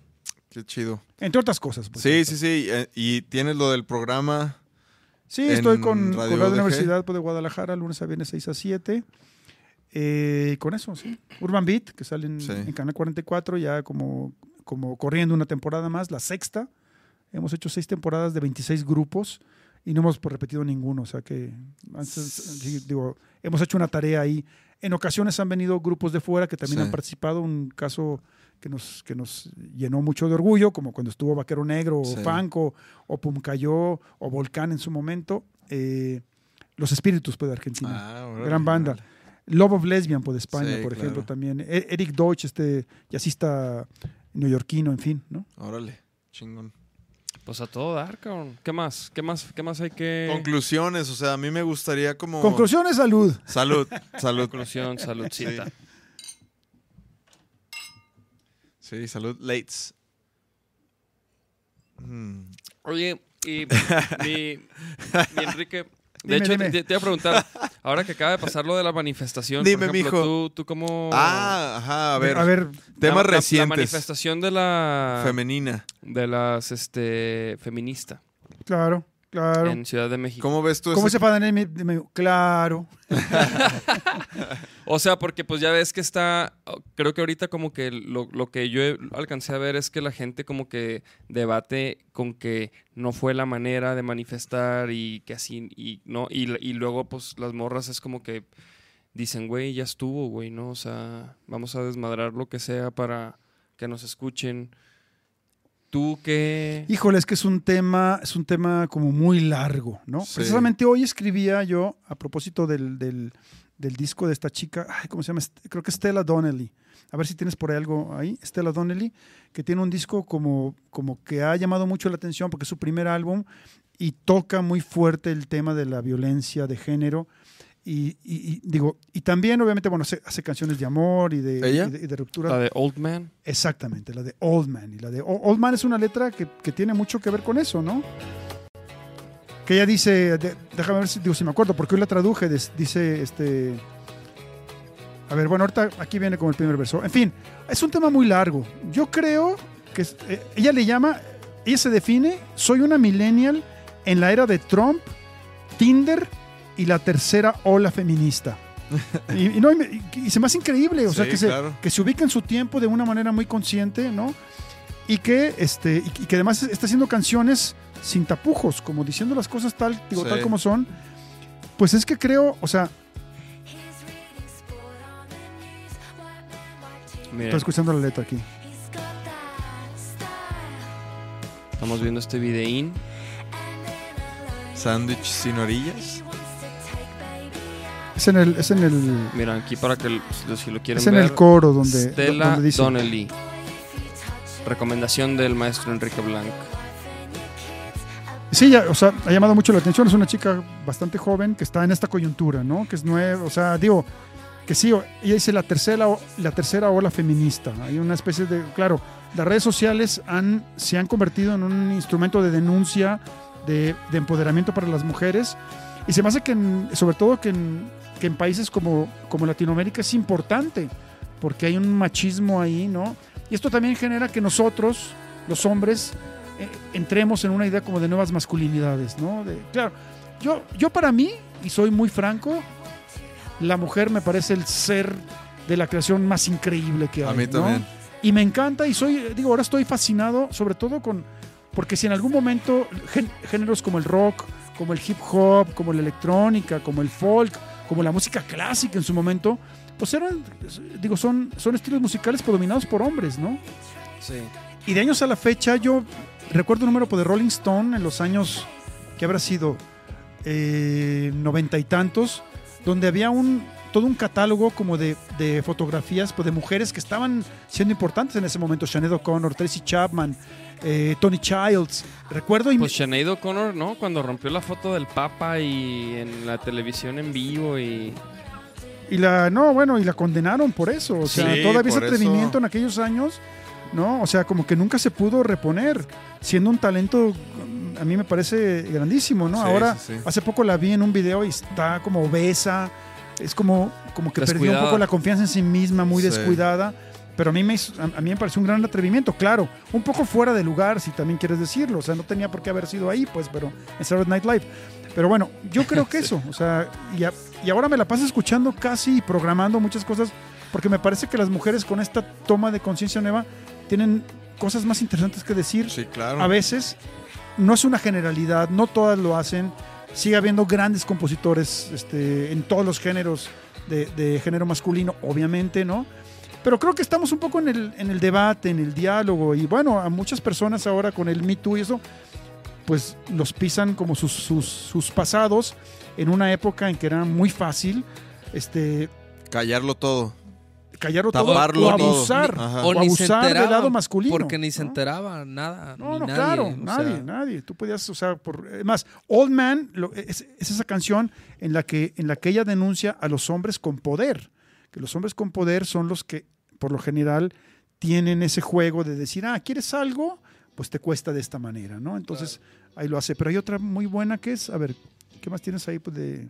Vamos a ver qué más hay aquí de Es que hay una. Tania Donnelly, eh, de, Tania Donnelly era, la cantante pues, de Belly, una banda también, bueno, o sea, una banda pues, de los 90, de la, de la era pues, del, rock, del rock alternativo. Pero está, este está muy bien, Tania Donnelly. Y además, bueno, ese texto se publica el próximo viernes. O sea, En- en- Estela es algo de Tania. No, nada, nada, Nada. nada, nada. nada. Nomás No, se apellidan igual. Solamente Donnelly. Stella es de ahorita, ¿no? Estela sí, es, es, Es de ahorita, te digo que es una sí. millennial Sí, en la era sí. de Trump. de Trump y Tinder la tercera. o la feminista. Ajá. Tanya Donnelly, The Bright Light. ¿Esta morra? ¿Es Sí, esta pero morra? espera, espera. No, esa no es, esa no es. Esa no es. No, es que hay otra que es. ah, es que el disco se llama. Este. Los, lo- los hombres son perros, una cosa así se llama el disco. A ver. ¿Pero en inglés? Pero sí se escribe así. Tania... No, no, no, es que es- es- esta es Estela. Tania es la de Belly, es la, Ah, la que digo que Seguimos es. con Stella. Sí, sí, sí. Yo creí que ya... No, no, no. Digo, Tania ya es como más bien nostalgia, pero. Ah, ok. Boys, algo. Boys. A Boys de Boys de niños. Digo que, ese- o sea, que esa columna que escribí hoy este, aparece el próximo viernes en, en Boys will be boys. Exacto. Bo- Boys will be dogs, ¿no? Boys will be boys, dice. Ah, ok, ok. Eso aparece el próximo. Pero sí, mira, aquí dice. Dice, es, dice, Boys will be boys es mi intento este, para hacer conciencia a, la a la tendencia de la sociedad para culpar a las víctimas de... a las víctimas como de... pues, ¿Cómo se dice? ¿Qué? De... ¿Harassment? Ajá, así como sexual De y, viol- y vi- y acoso. violación. Acoso. Para, ajá, dice, para crear este... excusas para los culpables. Órale. Entonces decía que se, que se saldrá el próximo viernes en, en Ocio.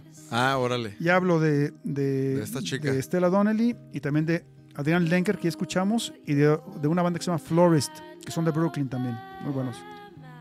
Órale, órale. Pues muy chida música, como siempre. ¿Qué es lo que más escuchas ahorita? Un poco de todo. O sea, cuando lo primero que pones, ¿qué?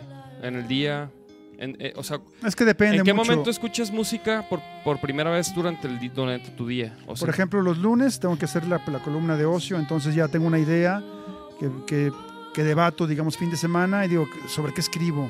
Sobre esto, ¿no? Ajá. Sobre tal cosa, sobre tal disco nuevo. O sea, ¿el lunes ya tienes que tener el escrito o el lunes lo haces? El lunes me levanto a las 7 de la mañana y me pego a la computadora y hasta que no termino. Las 8 y media, una cosa por y ahí. por ejemplo, ese, ese ritual cómo es, o sea, ¿tiene cafecito, algo, Vinito Te- ya te- desde temprano. no, café, no, no, no. No, no. Ni café ni vino, té.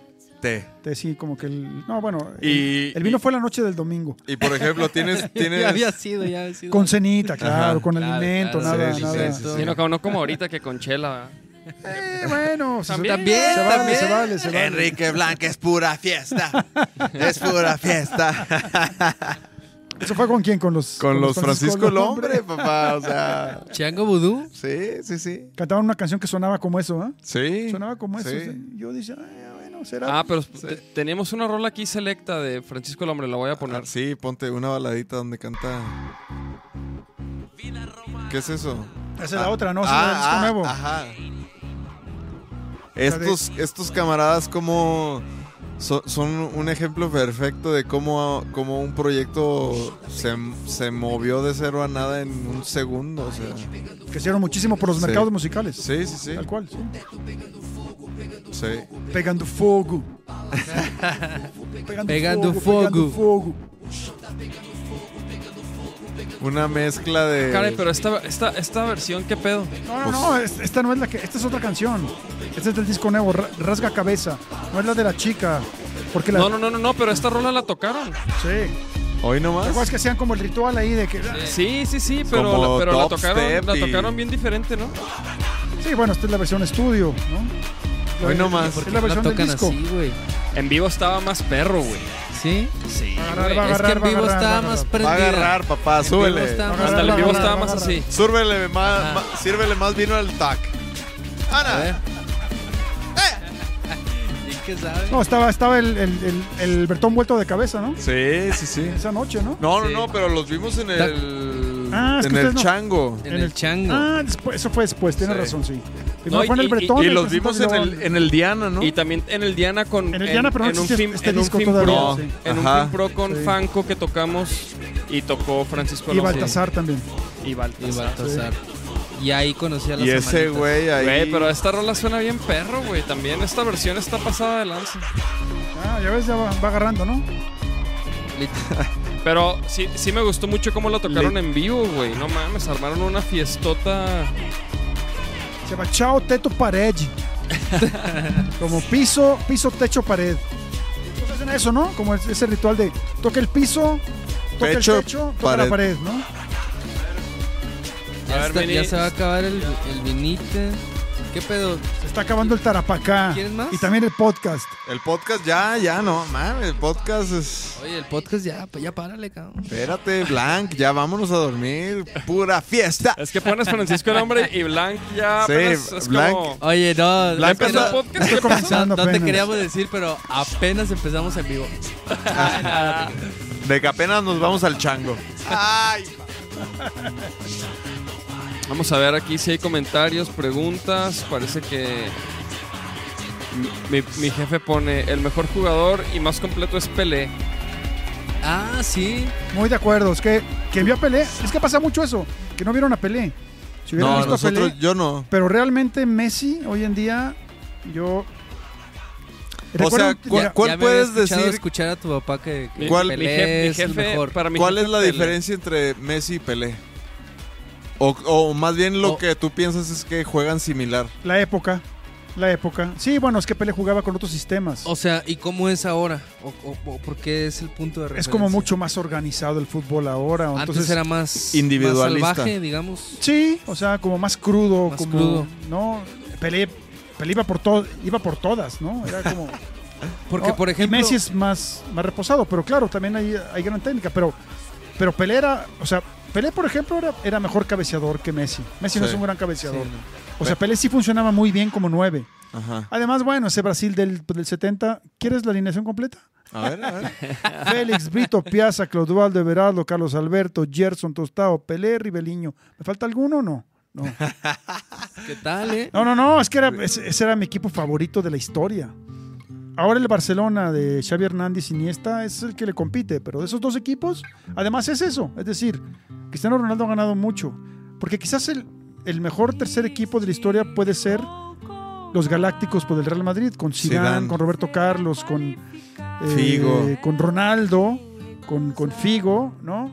Pero ese Brasil por el Guti. 70, el Barcelona de, de Guardiola, ¿no? El de Xavi, Iniesta, Rafa Márquez, Gloria Sí, Nacional. Gloria Nacional del Atlas, señoras y señores. O sea, ¿tú eres atlista? Sí, Sí. totalmente, claro. ¿No te dijo que Oye. empezó que No, no, vio no. al Atlas O sea, del Sí. 70? Todos mis equipos internacionales ganan, el Atlas pierde. Los demás ganan, el Atlas pierde. O sea, hay que tener un equilibrio, ¿no? También hay que sufrir un poquito. O sea, tú sufres con el Atlas. Exacto. Todos los demás Y al ganan. día siguiente gana el Dortmund, gana el Manchester City y gana el Barcelona. Unas por otras. Exacto.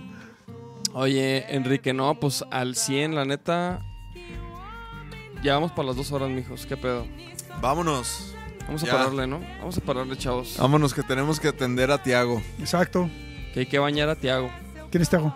Tiago es el hijo de Es Dave. mi hijo. Ah, tu hijo, Tiago, sí, ya, claro. No, de hecho, De que el, el Blanc ya iba a alburear así de que Tiago. No, no, ¿qué pasó? ¿Qué pasó? Sí, ya, Este- ya, ya, ya son casi las 10. Sí, no, muy. No, pues es que si contigo, cabrón. No mames, Se se necesitan seis, episodios. No, la neta, no, pero qué chido que le caíste, la neta. no, no, Muchísimas gracias. Qué gustazo que... Siempre- Todo un honor.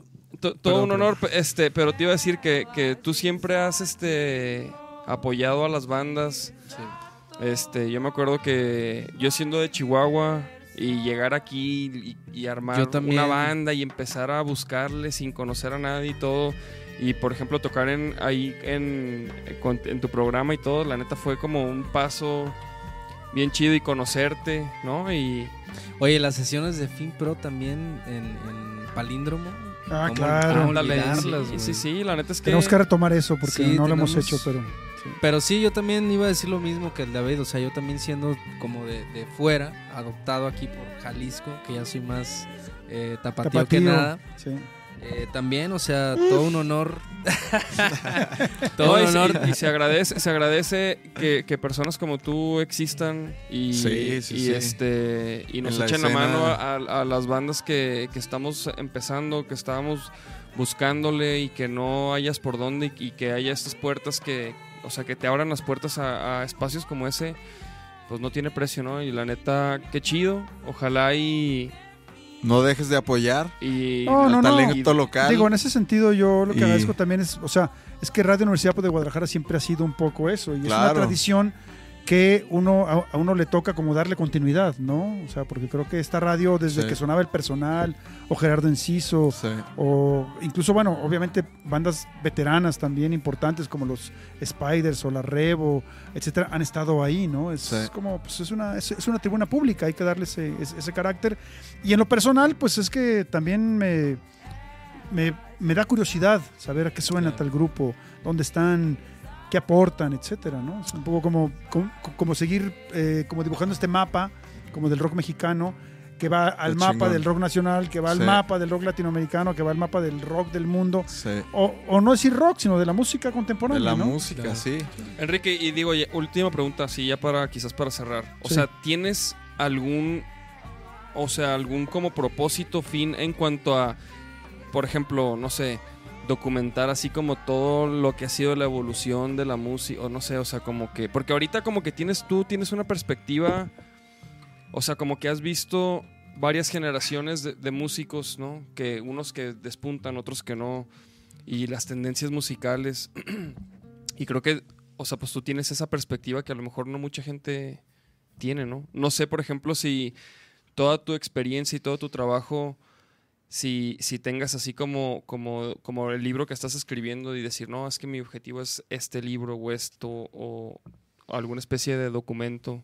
Pues un poco dos cosas, ¿no? Un poco ser como, o sea, sí, digamos, eh, poder mostrar lo que, lo que me ha tocado escuchar y ver a través un poco como de, de- del, del tiempo en el que he sido eh, melómano compulsivo y obsesivo, ¿no? Pero también hablo un poco de mi vida, que es un poco, o sea, Es decir, cuando hablo de los, de los estilos periodísticos o de los géneros periodísticos, siempre digo, hay los que te acercan a ti y los que te distancian de ti mismo, ¿no? A veces hay que ser muy objetivo y ut- utilizar como el reportaje, donde tú no importas, ¿no? Me gusta hacer ese tipo como de trabajo, pero también me gusta como el, el texto más de crónica, de memoria, en el que yo de alguna manera estoy también participando y, y hablo también como de mi vida, ¿no? Me interesa un poco eso, es una especie como de juego eh, periodístico, literario, musical, en el cual pues me divierto y, y de alguna manera hago un ejercicio como de memoria y también un- una, una cosa que tiene que ver con la investigación, acercarme a los grupos, a las personas y también tener una, una cuestión de, de, digamos, inercia social, ¿no? Sí, ¿Dónde claro. estás inscrito? Eh, ¿Con quién te mueves? ¿Con quién hablas? ¿Vas a alguna ciudad? ¿Buscas a los amigos, a los Sí. periodistas, a los músicos? Y, y- y, eh, digo, y en ese sentido uno agradece, pues, después de que pasa cierto tiempo que estás con una escena, ir a ciudades como Madrid y encontrarme con Gómez Gufi, que es un especialista en flamenco, que es un carnal, que me regala discos y que, y que, ten- y que podemos platicar cuatro o cinco horas con unas cañitas, ¿no? Con unos orujos, embriagándonos y sentir un poco lo que, pues eso, digo, un poco para eso estamos en este mundo, ¿no? Claro, vivir.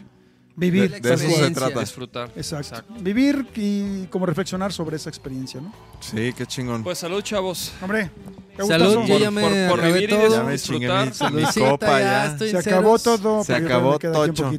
Pues increíble esta plática, gracias. Ojalá este, este podcast queda de testimonio y, y, pues obviamente te vamos a tener de vuelta aquí más, más adelante y, y no dejes de hacer eso que, que es apoyar a la escena y te lo agradecemos un chingo. No, cabrón. no, no.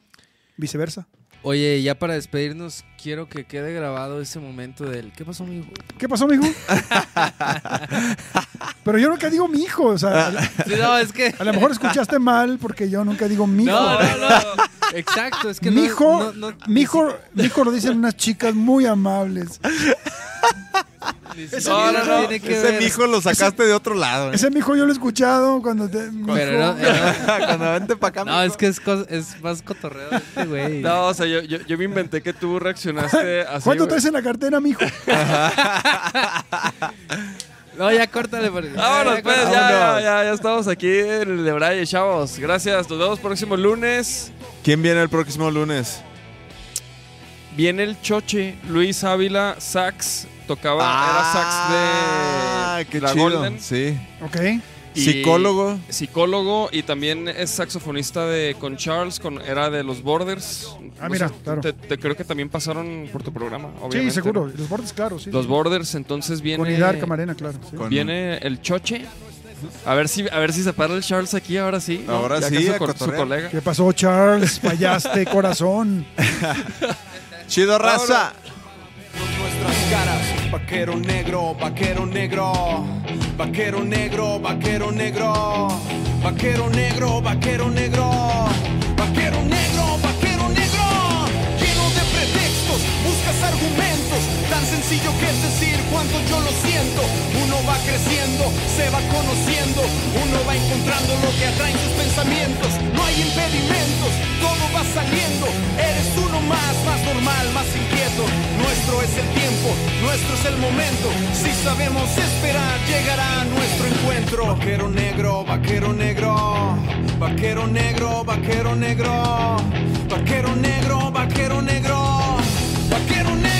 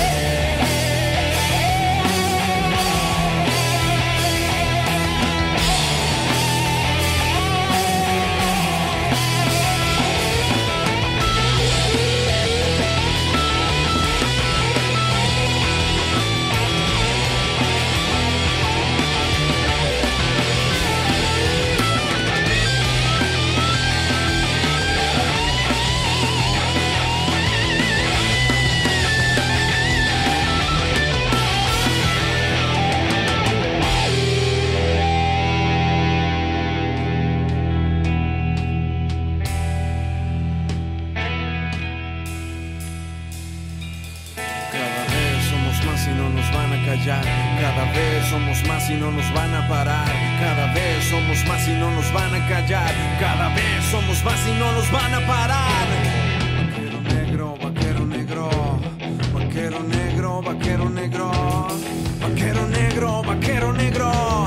Vaquero negro, vaquero negro.